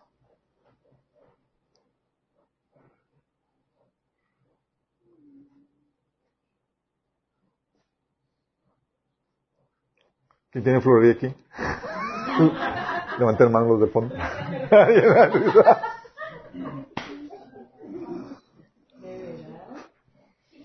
¿Qué es eso, no?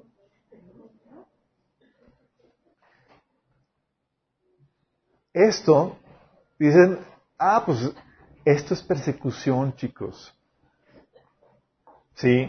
No están diciendo, ah, estamos en contra de los cristianos. No. Pusieron leyes que atentan contra la práctica de la fe cristiana. Tienes también, por ejemplo, aquí en México se pasó la ley de aborto. Dices, ah, pues X, no pasa nada, no va a atentar contra la fe cristiana. Ja, sí. O sea, se aprobó eh, la ley, se aprobó una, una ley, chicos, eh, se aprobó el matrimonio homosexual en México, sí. ¿Qué va a tener contra, qué va, va a pasar contra los cristianos? No va a pasar nada. Digo, ellos cada quien con su rollo, no va a pasar nada. Bueno, ya no vas a poder en una campaña política, ¿sí? Comenzando con una campaña política, ¿sí? El Tribunal Electoral va a declarar como acto discriminatorio mencionar una en campaña que estás en contra del aborto o la adopción de niños por padres homoparentales. Si tú en una campaña política. Dices, oye, estoy en contra del aborto, censurado por ley. Si estás en contra de, de los eh, de la adopción de, niños por padres homoparentales, estás en contra de la ley, en campaña política. Sí. Este año, chicos, sí. Tú la legislación ponerse, ah, pues bueno, ya aprobaron la ley, pero como que vamos a poder ejercer nuestra libertad cristiana. Sí. Ja, ja, ja. Sí, oye, aprobaron un matrimonio homosexual, pues ellos que se casen, ellos muy su rollo. Ja, ja, ja. Todo eso es una agenda, es, están estableciendo la legislación porque vienen tras de ti y tras de mí. Por eso no. Dice, Tribunal Electoral confirma que spots de PES, que era un partido entre comillas cristiano, sobre el aborto y la adopción homoparentales sí son discriminatorios. Adiós. No te puedes expresar ya con libertad de eso. Tribunal, eh, y eso lo publicó Latinos y eh, Expansión. Sí. ¿Te acuerdas? Esto fue en el 2014, chicos, cuando se aprobó el matrimonio homoparental, digo, el matrimonio gay en Saltillo. Un pastor de Saltillo se le ocurrió predicar en contra de eso. Y pusieron una demanda en contra de él, los grupos gay. Sí. Es el pastor Carlos Pacheco de Cristo Vive, demandado por, denunciado por predicar en contra de ese estilo de vida. Aquí al lado, chicos, 40 minutos. Eso fue en 2014. Hay una frase de George Orwell que es la libertad existe cuando la gente, cuando le puede decir a la gente lo que no quiere escuchar. La libertad existe cuando le puede decir a la gente que no puede. Exactamente, la libertad de lo que habíamos comentado. Acuérdense que la libertad es cuando tienes, puedes expresar tu opinión aunque ofendas a un grupo. De hecho, el Evangelio requiere la libertad para poder ofender, porque el Evangelio es ofensivo. Sí. Si se quita la libertad para ofender, ya no hay libertad para predicar el Evangelio. Vamos. Acuérdate que Jesús había dicho, el mundo me odia porque yo testifico que sus obras son malas, o sea, los ofendo. Sí. De hecho, Pablo decía que si, el, que si el evangelio no fuera ofensivo, entonces ¿por qué él sería porque él todavía sigue siendo eh, perseguido? O sea, sabía que lo que su predica era ofensivo.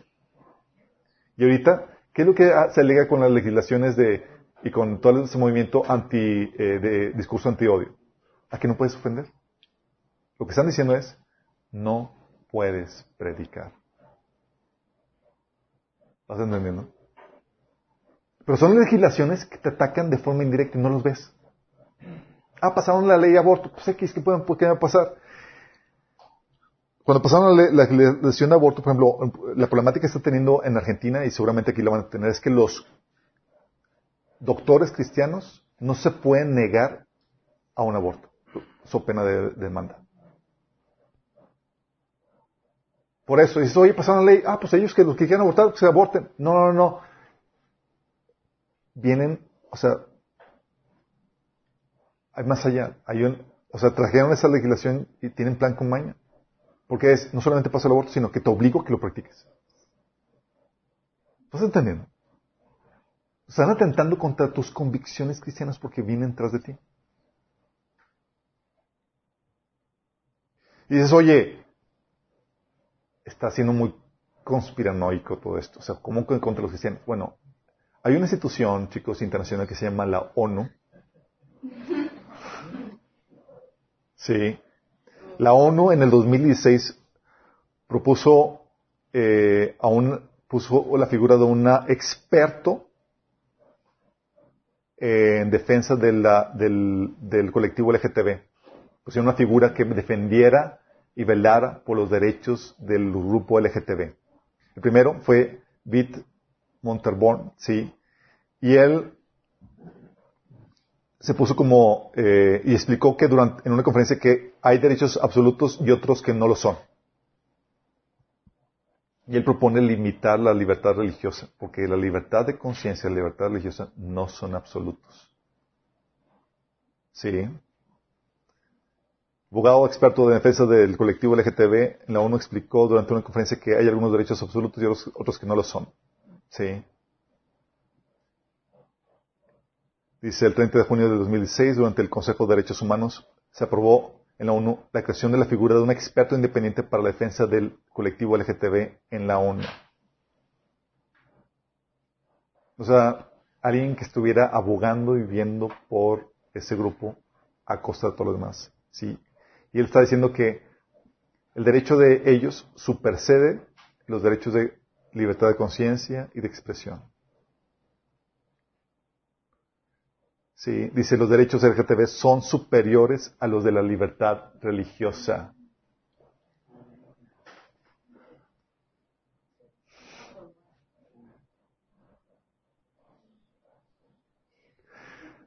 No, la persecución todavía le falta mucho, ¿verdad, chicos?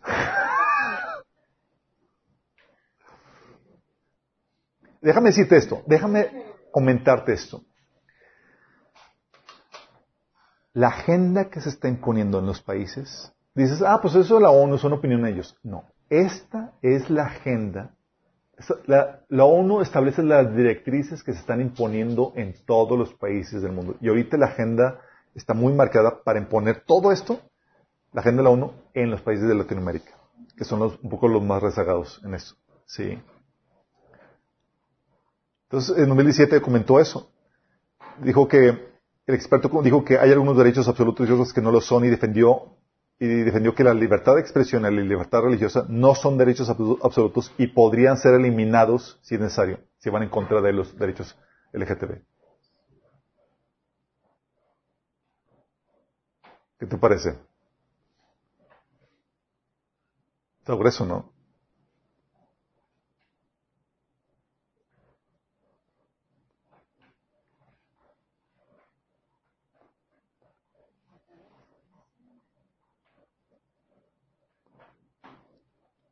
Um,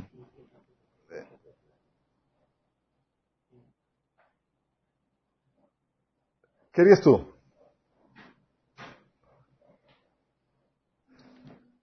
Eso fue en 2016, 2017, chicos. Bueno, déjame comentarte. La ONU está muy relacionada desde sus inicios, chicos, con grupos ocultistas y satánicos. De hecho, una de los de los de las imprentas o de las eh, casas de editoriales que, que estaban asociadas con la ONU se llamaba eh, Lucifer Trust, que era de un grupo que sea de, la Teosofía, que es un grupo ocultista satánico, eh, está asociado y trabajando juntamente con la ONU. No hay grupo más anticristiano y antijudío que la ONU ahorita.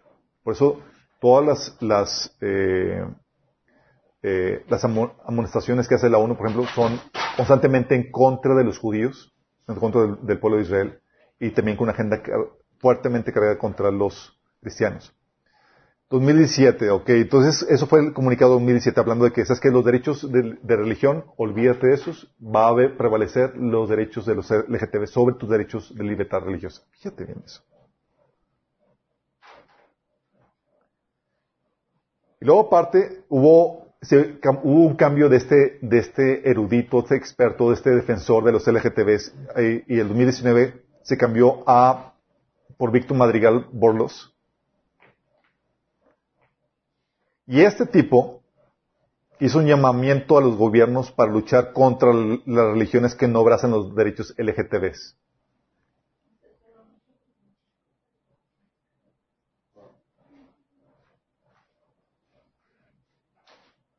¿Qué te parece? Ya abiertamente, ¿sabes qué? Si las religiones no están, sí, diciendo, se siente, o sea, está hablando de que si tu líder, si los líderes religiosos, o sea, hizo una exhortación a que los gobiernos tomen medidas contra los líderes religiosos que se oponen a los derechos LGTB. Y cuando hablo de derechos LGTB, hablo de los derechos de auto, autodeterminarte en cuestión de tu identidad, aún siendo menor de edad, adoptar, ¿sí? a casarte, ¿sí? a cambiarte de, de sexo, a incluso cualquier intento de terapia o cualquier oposición a la ideología de género ya se considera una violentación, una, un atentado contra los derechos, incluso hablar en contra de la ideología. La ONU en junio de 2021 hizo un llamado a los estados a que contrarresten las narrativas antigénero que se están dando en Latinoamérica. si tú te opones a la ideología de género, ya estás fichado. ¿Y quién crees que se va a poner contra la ideología de género?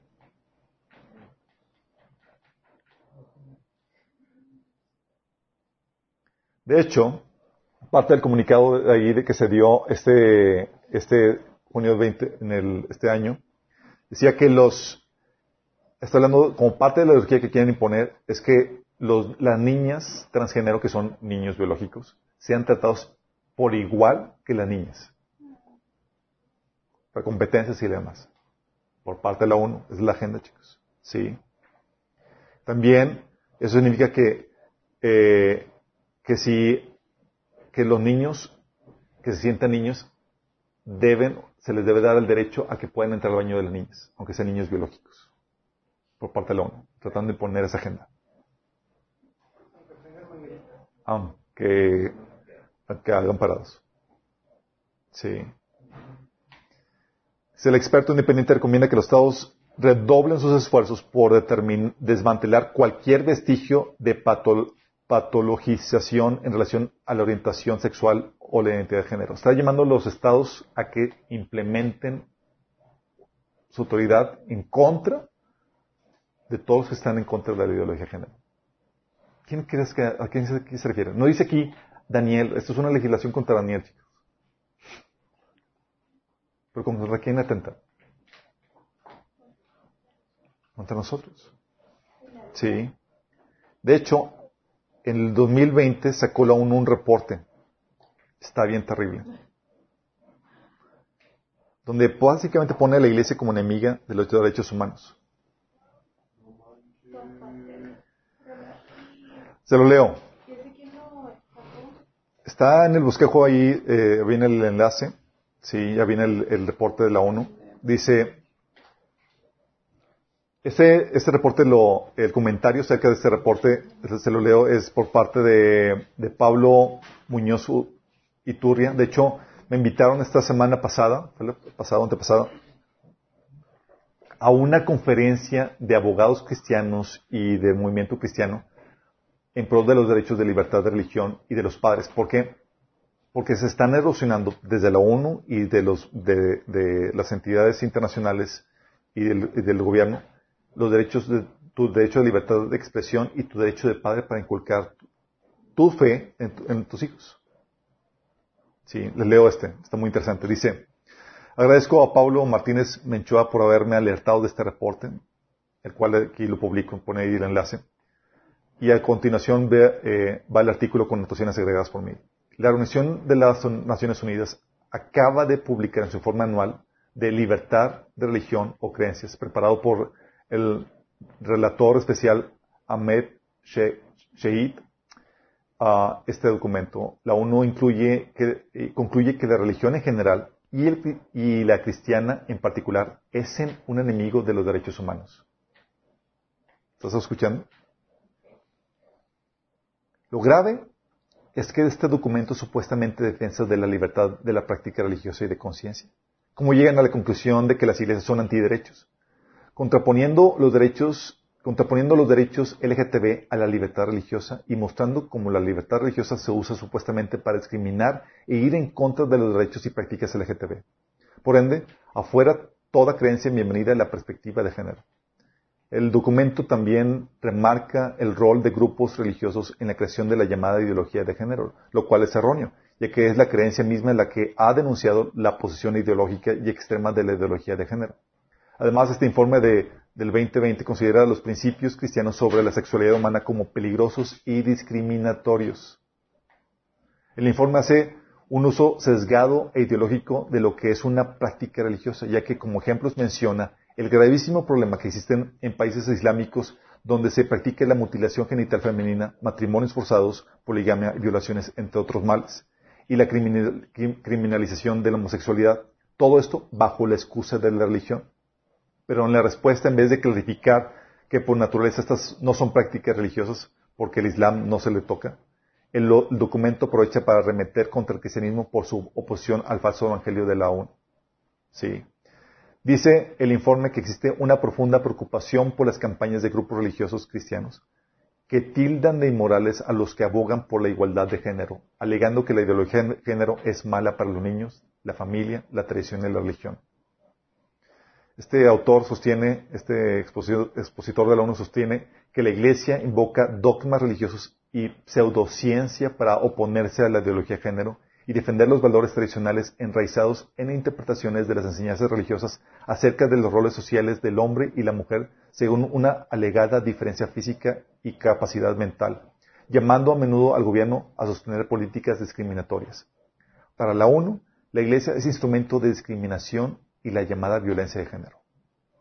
Dicen estar preocupados porque la Iglesia se ha escudado en el derecho de la libertad religiosa y organizó en, y organizó en grupos para contrarrestar el trabajo de los activistas de los derechos humanos.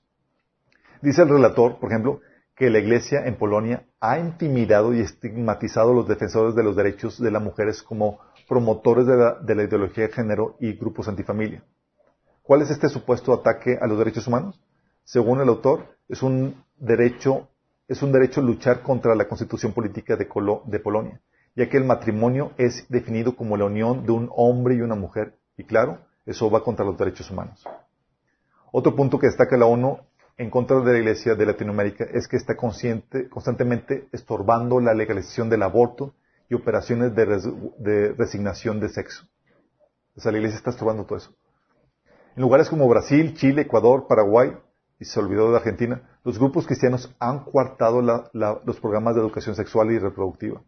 Y cita un documento de Planet Parenthood para afirmar, mentirosamente, que los niveles de muerte por abortos clandestinos son altísimos en Argentina, Venezuela, Brasil, Paraguay, Perú y Bolivia. Eso, como sabemos, no es así. En torno al aborto, la ONU demanda que los gobiernos hagan lo necesario para que los médicos no puedan objetar en conciencia y no puedan negarse en práctica el homicidio parental, Además, para el relator es suficiente prueba de ataque a los derechos humanos el que la Iglesia diga que la práctica homosexual va en contra de la naturaleza humana, lo cual es real y está científicamente comprobado. Lo demuestra la fisiología y la estructura celular del ano. Por último, el relator indica que, en las iglesias se ha negado a los colectivos LGTBI y a las mujeres de participar e incidir en el contenido de la fe. Se les ha negado el derecho de manifestar sus creencias a través de interpretaciones igualitarias del género de la fe, mientras que los que combaten la violencia de género y la discriminación pueden ser estigmatizados y castigados por ellos. En este punto, el autor instruye tácitamente desde la ONU que las teologías contextuales queer y feministas deberían regir nuestra interpretación de la Biblia y nuestra fe. O sea, si tú no estás interpretando la, Biblia de forma feminista y queer, estás discriminando. En la ONU, dice la, en la iglesia dice la ONU, la gente no le queda otra más que aceptar estos sistemas discriminatorios e irse tras de ella. Así, apelando al aborto y recomendaciones, las interpretaciones queer y feministas de la ONU, de la Biblia, la ONU concluye, constituye un, serio desafío para el avance global de la equidad, la privación de los derechos LGTBI y de las mujeres dentro de las comunidades religiosas. O sea, la iglesia es una amenaza para todos. A partir de esto, la ONU establece claros límites a la iglesia y la libertad de conciencia y religión. Uno, que no se puede invocar la libertad religiosa para hablar contra la ideología de género. Dos, que no se puede convocar, invocar la objeción de conciencia para no practicar un aborto en hospitales. Tres, la teoría del LGTB nos da pautas para reinterpretar las Sagradas Escrituras y se debe rechazar interpretaciones patriarcales de la doctrina religiosa. 5. No se puede avanzar en las normas heterosexuales en nombre de la libertad de religión. El plan de la ONU implica así la reducción o desaparición de garantías y derechos anteriormente sancionados por tratados, tratados internacionales con tal de imponer este nuevo orden ético mundial. ¿Qué debe hacer el gobierno cuando una iglesia discipline a un, eh, a un propagador de la ideología de género entre sus miembros? Dice la ONU que debe intervenir para prevenir prácticas dañinas y que dichas prácticas se constituyen, en, en, se constituyen por etos, prácticas o costumbres religiosos, incluyendo actos discriminatorios que buscan nulificar o menoscabar el conocimiento, disfrute o ejercicio de los derechos humanos y las libertades fundamentales en igualdad de condiciones. El autor considera que, considera así que los disidentes y activistas LGTB y de, y de derechos humanos deben ser protegidos por el Estado de las, de las garras violentas de las iglesias. La excomunión o sanciones serían entonces la excomunión y sanciones de las iglesias, o sea, que quieran poner en orden a los, a los, miembros que, que, anden con esas prácticas, eh, serían un atentado contra la libertad y los derechos humanos cuando se aplique a un falso maestro que enseñe cosas contrarias a la, a la, fe revelada en el nombre de la igualdad y los derechos LGTB. En suma, la ideología de género no puede existir sin el apoyo del Estado y la ONU, que sabe perfectamente esto. Está molestando a los gobiernos del mundo para que intervengan contra la Iglesia cuando se hable en contra del aborto, la práctica de la homosexualidad, el divorcio, la hipersexualización de los niños, así como lo que consideran estereotipos de la mujer al enseñarle la importancia de cuidar su hogar y sujetarse a su esposo. Para la ONU, un cristiano tiene el derecho absoluto de creer y practicar la religión que quiera, pero el derecho a manifestar públicamente una creencia es limitado por la ley, la moral, la salud y el orden y la seguridad. Sobre esta base es la que la ONU reclama, que la prédica de la Iglesia contra la, contra la, contra la promiscuidad sexual a favor de la vida y el matrimonio heterosexual exclusivo no debería de estar protegida por la ley por ser discriminatoria. El autor y eh, este, este, representante de la ONU exige finalmente que el Estado opere sancionando las iglesias y obligándolas a crear las condiciones en las cuales todos los miembros de la sociedad puedan ejercitar, ejercitar sus derechos, incluyendo el derecho a la religión o creencia. Este es un paso más hacia la imposición totalitaria de una visión masónica anticristiana. ¿Qué tal chicos? Es del año pasado. reporte. Básicamente, vamos con todo contra las iglesias cristianas.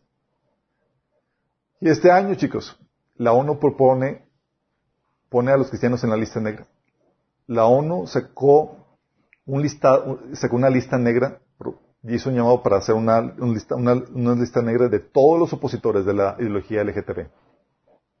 Sacó un listado, chicos. Identificarlos, quiénes son, dónde están, en qué países, qué gobiernos están permitiendo eso. Todos los que están en contra del LGTB. Eso lo sacó, salieron noticias. De hecho, hasta César Vidal eh, dio un comentario muy interesante acerca de eso, como lo, como estás diciendo que la, la Inquisición está resurgiendo porque es lo que la Inquisición también, la Inquisición hizo lo mismo para perseguir a, sus enemigos. Primero los identificó. ¿Y se acuerdan cuando se habló de, de acerca de la, los diez pasos para la, la, el genocidio? Uno de los pasos es identificar y estigmatizar a los grupos eh, que quieres eliminar. Con eso el derecho de género está por encima de la libertad de conciencia y de expresión. Bye, bye. Y eso es lo que está, es la agenda que se está imponiendo en todos los países, chicos. Y el hecho de que tú no lo estés sintiendo ahorita no significa que no estén, no estén trabajando para imponerla. Sí. Este año también, chicos, en septiembre, el Comité de la Unión Europea exhorta a los países a desmantelar el cristianismo.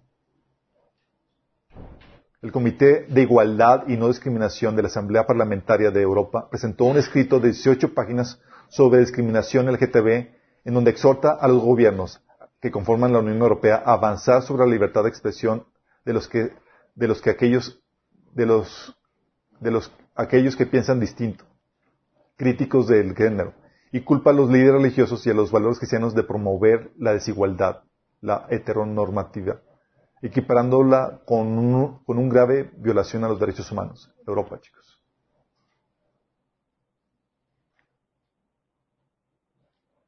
¿Sí sabes que en la Ciudad de México ya es delito las terapias de conversión sexual?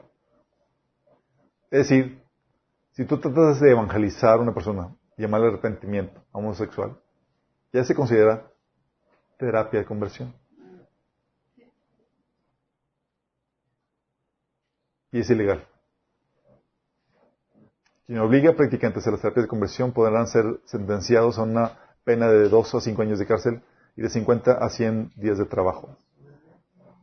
Ciudad de México, Zacatecas. Movimiento Ciudadano, chicos. ¿Conocen algún candidato del Movimiento Ciudadano?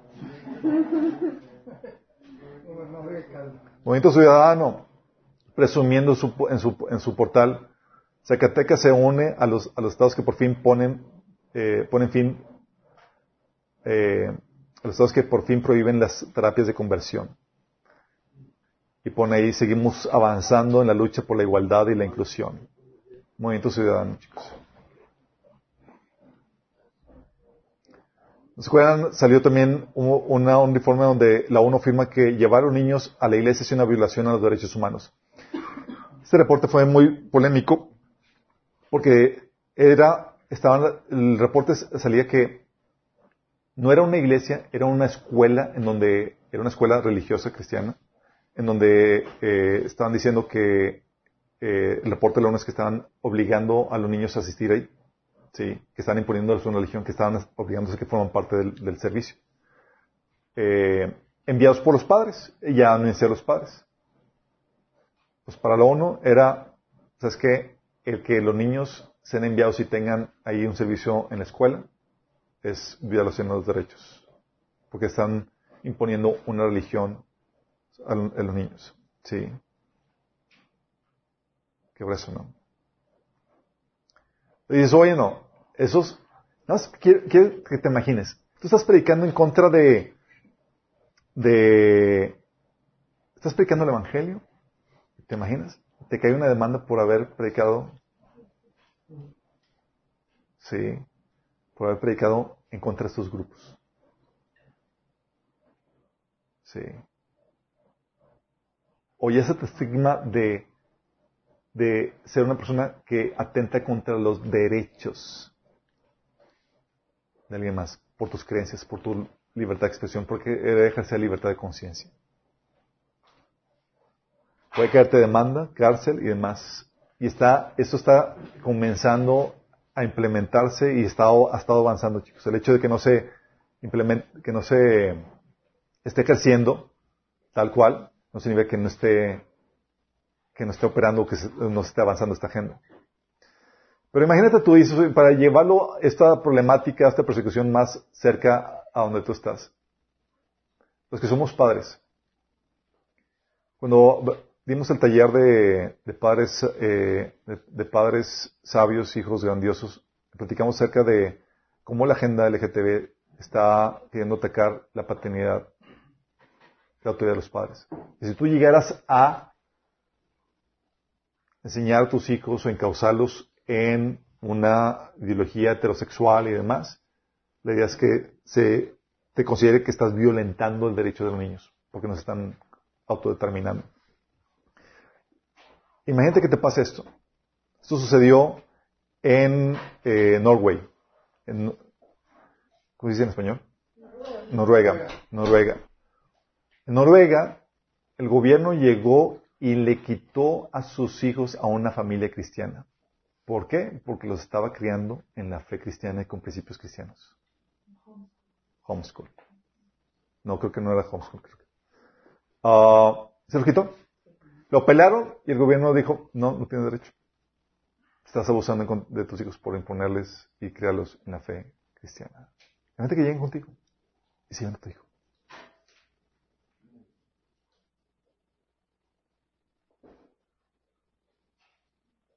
Y esto no es, no son noticias tribulación, son todavía de este lado del rapto. ¿Sí? O sea, y están peleando legalmente porque no tienen a sus hijos con ellos. ¿Te imaginas? Si me recuerdo, fue una, una, eh, fue reportado por una persona que decía, es que estos niños los dos diferentes y demás, y, y los, eh, Si no me acuerdo, fue un maestro el que los, los reportó. Aquí en México, en Oaxaca, se convierte el primer estado en México en reconocer los derechos de los adolescentes transgéneros. Sí. Oaxaca aprueba que menores de 12 años elijan su identidad de género. Esto es de este año, chicos. Hace que fue un año, dos años, hubo un intento por, por pasar esta ley en el Estado de México y demás. Se armó un argüende. Los de eh, Morena y demás estaban tratando de pasar la ley donde, donde prácticamente te quitan el derecho a ti como padre, la patria potestad, para criar a tus hijos de acuerdo a tus creencias y valores. Donde si él quisiera, y acompañado de un familiar, tío, etcétera, y quiere ir a cambiar su nombre y su género eh, ante el registro civil, lo podría hacer. Imagínate. Y ellos, los legisladores, hay videos ahí que están en, eh, en internet están diciendo básicamente que tú como padre no tienes derecho sobre ellos. Que la idea es, están defendiendo, pero ellos no dicen no tienes derecho, están defendiendo los derechos de los niños para determinarse. Imagínate lo terrible que es esto. Porque tú y yo como cristianos tenemos unos valores y sabemos principios que vienen en la Biblia y sabemos que hay, oye, quiero quedarlos de esta forma. Y básicamente te están quitando derechos. ¿Qué eso?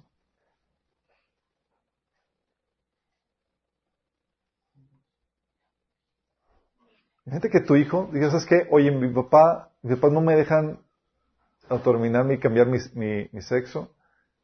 ¿Te podrían con esa legislación? Te podrían a ti demandar como padre cristiano.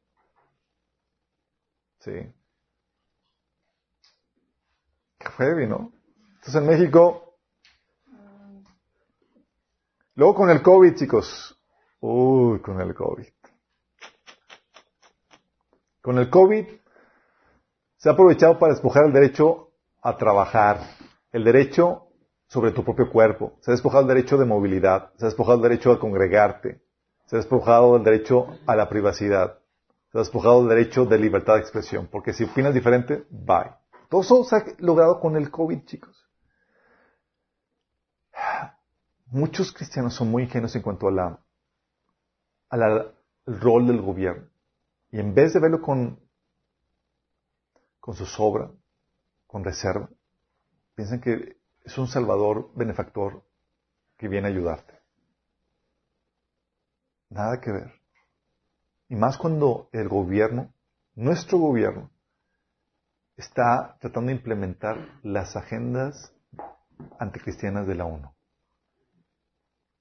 Bueno, con el COVID se aprovechó para poder darle un golpe fuertísimo contra la libertad cristiana alegando la protección de salud, prohibían, por ejemplo, en Canadá, que tú pudieras congregar por la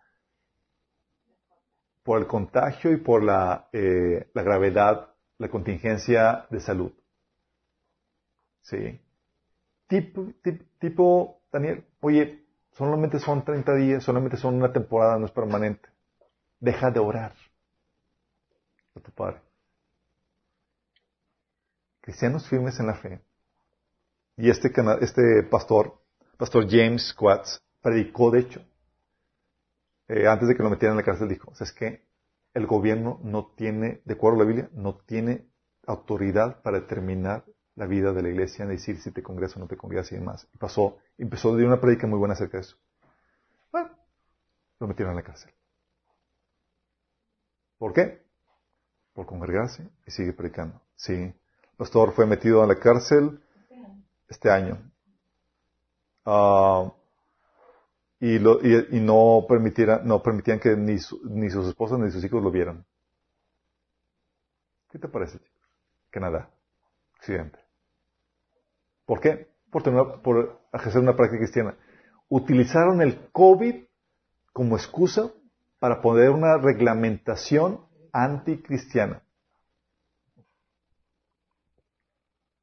un pastor, otro pastor de Canadá, pastor Arthur Pawlowski.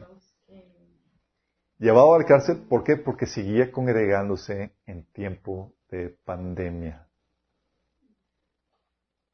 Aquí en México fuimos los más agachones. ¿Por qué? Porque era, aquí hasta decían, sométanse al gobierno, no hagan, obedezcan las autoridades, no hagan nada. ¿Por qué, chicos? Porque venimos de, una, de un paradigma, de un paradigma, como les digo, católico, escolástico y humanista, donde se fomenta el totalitarismo. Son pocos los cristianos con una, mente, una mentalidad deformada escritural que defiende los derechos y libertades. Y esto está hablando de los líderes. Bueno, este pastor sabía sus libertades y esas que nos vamos a seguir congregando. La Biblia dice que no dejemos de congregar y no voy a dejarme congregar por una, por algo, por una enfermedad que, que tiene la tasa de, letalidad de 0.01%. Sí. No está obligando al pastor a que se congregaran, a los que quisieran congregarse, bajo su propio riesgo y, se congregan. Bueno, a la cárcel. Ese es otro pastor. otro pastor, ahí tienes al pastor despidiendo a sus hijos. No sé si llegaron a ver el video. Pastor Tim Stephens. La misma situación. Metido en Canadá. Tres otros pastores de Canadá. Metidos en la cárcel. ¿Por qué? Por congregarse y predicar el Evangelio. ¿Qué harías tú?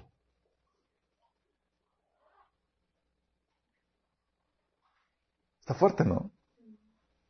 Y no es de, esto no son noticias después del rapto, son previas al rapto. Y es de esperarse. Estamos en la etapa que dice Pablo tiempos peligrosos. ¿Sí? En Estados Unidos, las iglesias también fueron ordenadas a cerrarse por causa del COVID.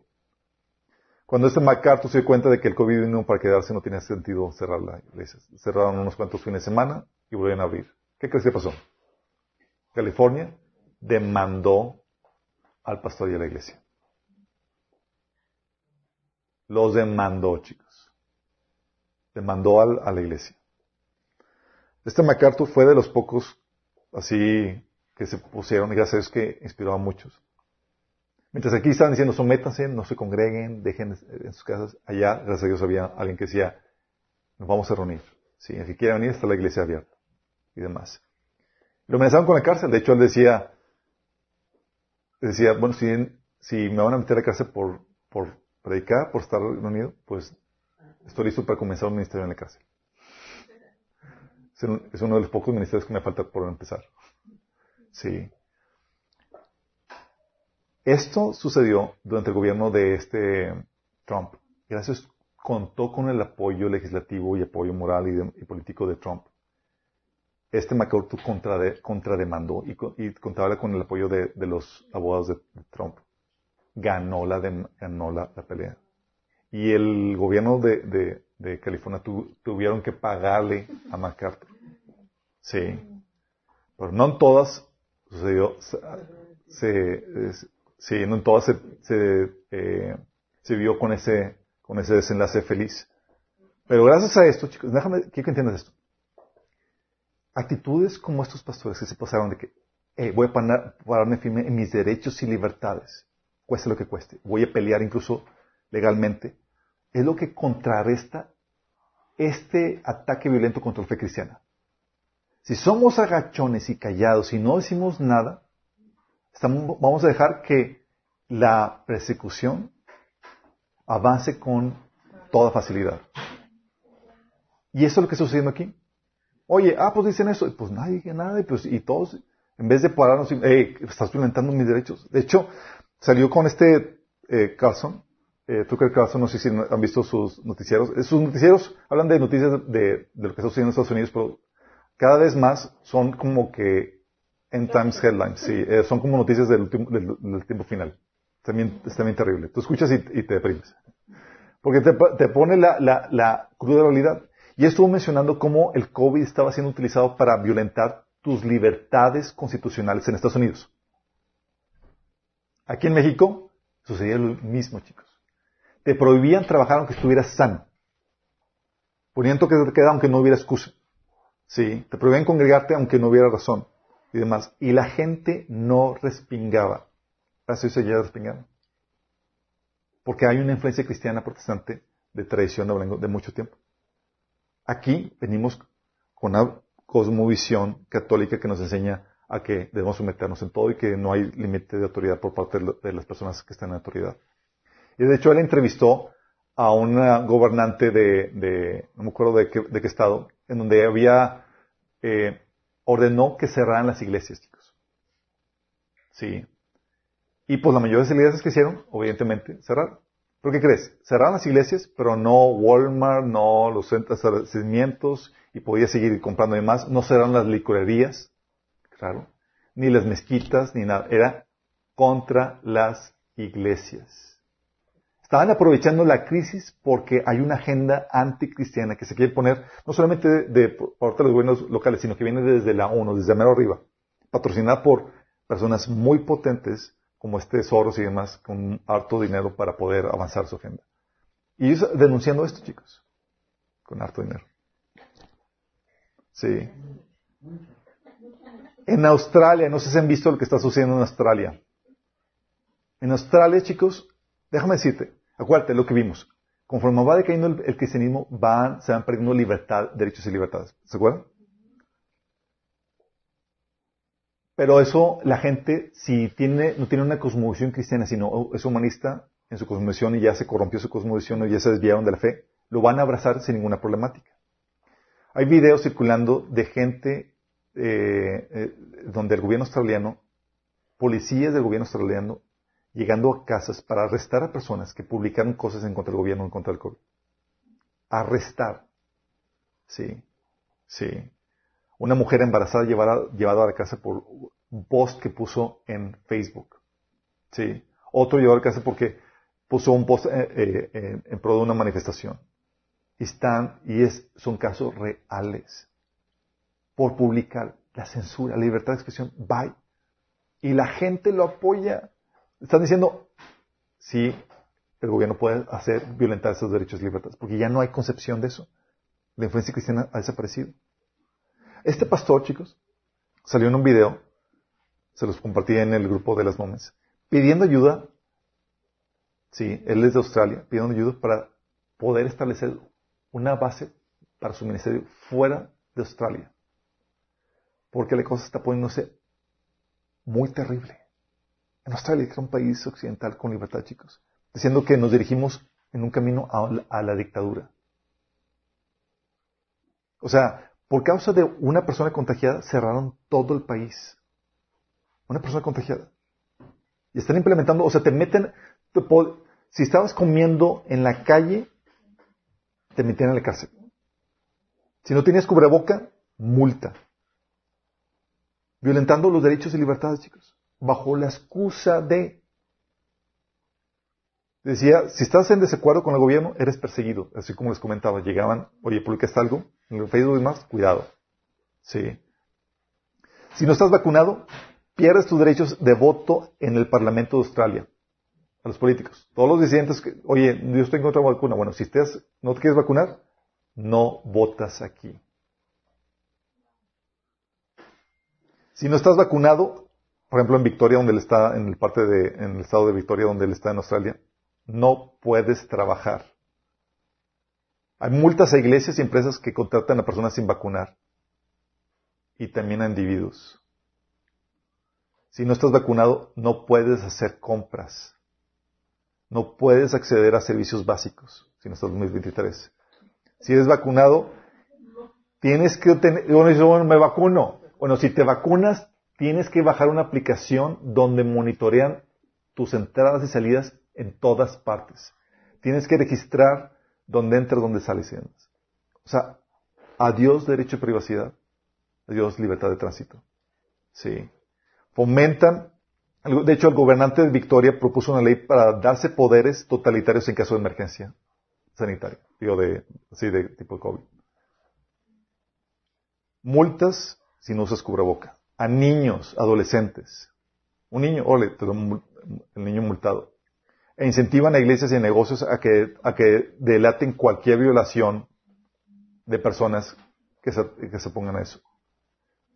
Casi casi es bienvenido al régimen de China. Por ejemplo, aquí está el, el gobernante de este estado de Victoria, Dan Andrews, que se está dando poderes extraordinarios para restringir movimiento, prohibir reuniones públicas, cerrar negocios, aún si hay cero casos de COVID. ¿Qué pasa, chicos? Estamos en la etapa de creencia. Se pierde la influencia cristiana y se va perdiendo eso, las libertades, hasta caer en un estado de esclavitud. Pero te lo venden bonito. Es por tu bien. La mayoría de la problemática de estos chicos es que la mayoría de los pastores no son nuestros de totalitarismo que está surgiendo. No son luz y sal. Por eso el taller de política y religión es vital para los pastores. Porque si no, no van a saber conocer sus derechos y, libertades que tenemos en Cristo, bíblicamente. Sí. Nos hemos tocado con pastores pastores que se coluden con el, gobernador, el gobernador, que te dicen, que uno dice, no salgan, etcétera, todo o sea, restringiendo tu libertad, y el pastor, sí, obedezcan a las autoridades, ellos ven por ti. En vez de defender tus derechos y libertades.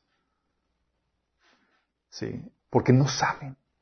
Porque venimos de un paradigma católico, humanista, donde el totalitarismo es lo, que funciona. De hecho, ni ellos mismos se limitan muchas veces a su autoridad porque no saben distinguir cuáles son los límites de su autoridad. Sí. Tal así que una vez un pastor salió en Facebook eh, publicado, estaba proponiendo que, el gobierno pues, está proponiendo una ley para que se prohibiera que los pastores que no tuvieran preparatoria tuvieran título de pastor. Es decir, está proponiendo una legislación para, para la vida interna de las iglesias. Está proponiendo un totalitarismo, donde el gobierno puede hacer lo que quiera. Más porque su propuesta era que no debería haber ningún pastor que no tuviera mínimo preparatorio. O sea, ¿cómo se le ocurre? Pero son pastores. Somos nosotros, en vez de defender, hacer la, ser la luz que refrenda todo ese totalitarismo, toda esa pérdida de derechos y libertades, estamos fluyendo a favor de eso. No estamos siendo ninguna distinción, ninguna contra, contrapeso a todo eso. Sí. Lo interesante del caso es, que parecía que la gente no cristiana está más despierta. el arzobispo Vigano publicó una carta abierta a Trump en el, 25 de octubre del 20, en donde advierte que eh, que las élites están preparándose para establecer una dictadura mundial. Este católico, este es arzobispo. Y anuncia a Trump como el único que le está haciendo frente a esta, a esta tiranía, esta globalización, esta tiranía global que se quiere establecer.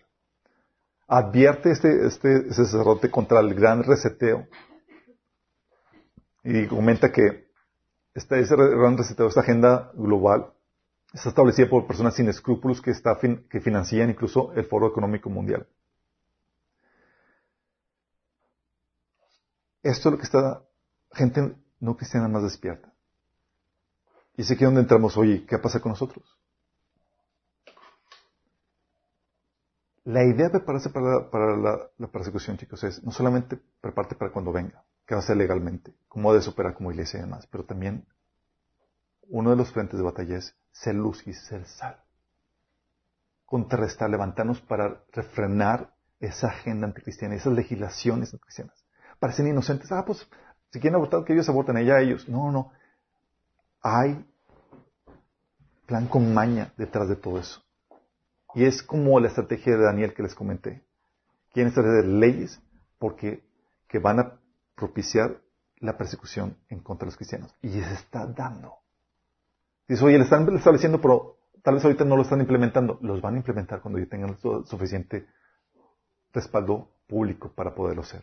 En la élite están trabajando ardientemente. Y por eso la propagación de la ideología de género en las universidades está extendiendo, se está imponiendo de una forma impresionante. ¿Por qué?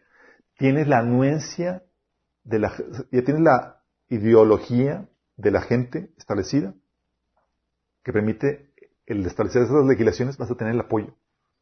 No va a haber gente que repele. Y esa espera ser gente del mundo, que, es fácilmente movible por cualquier ideología que se promueva.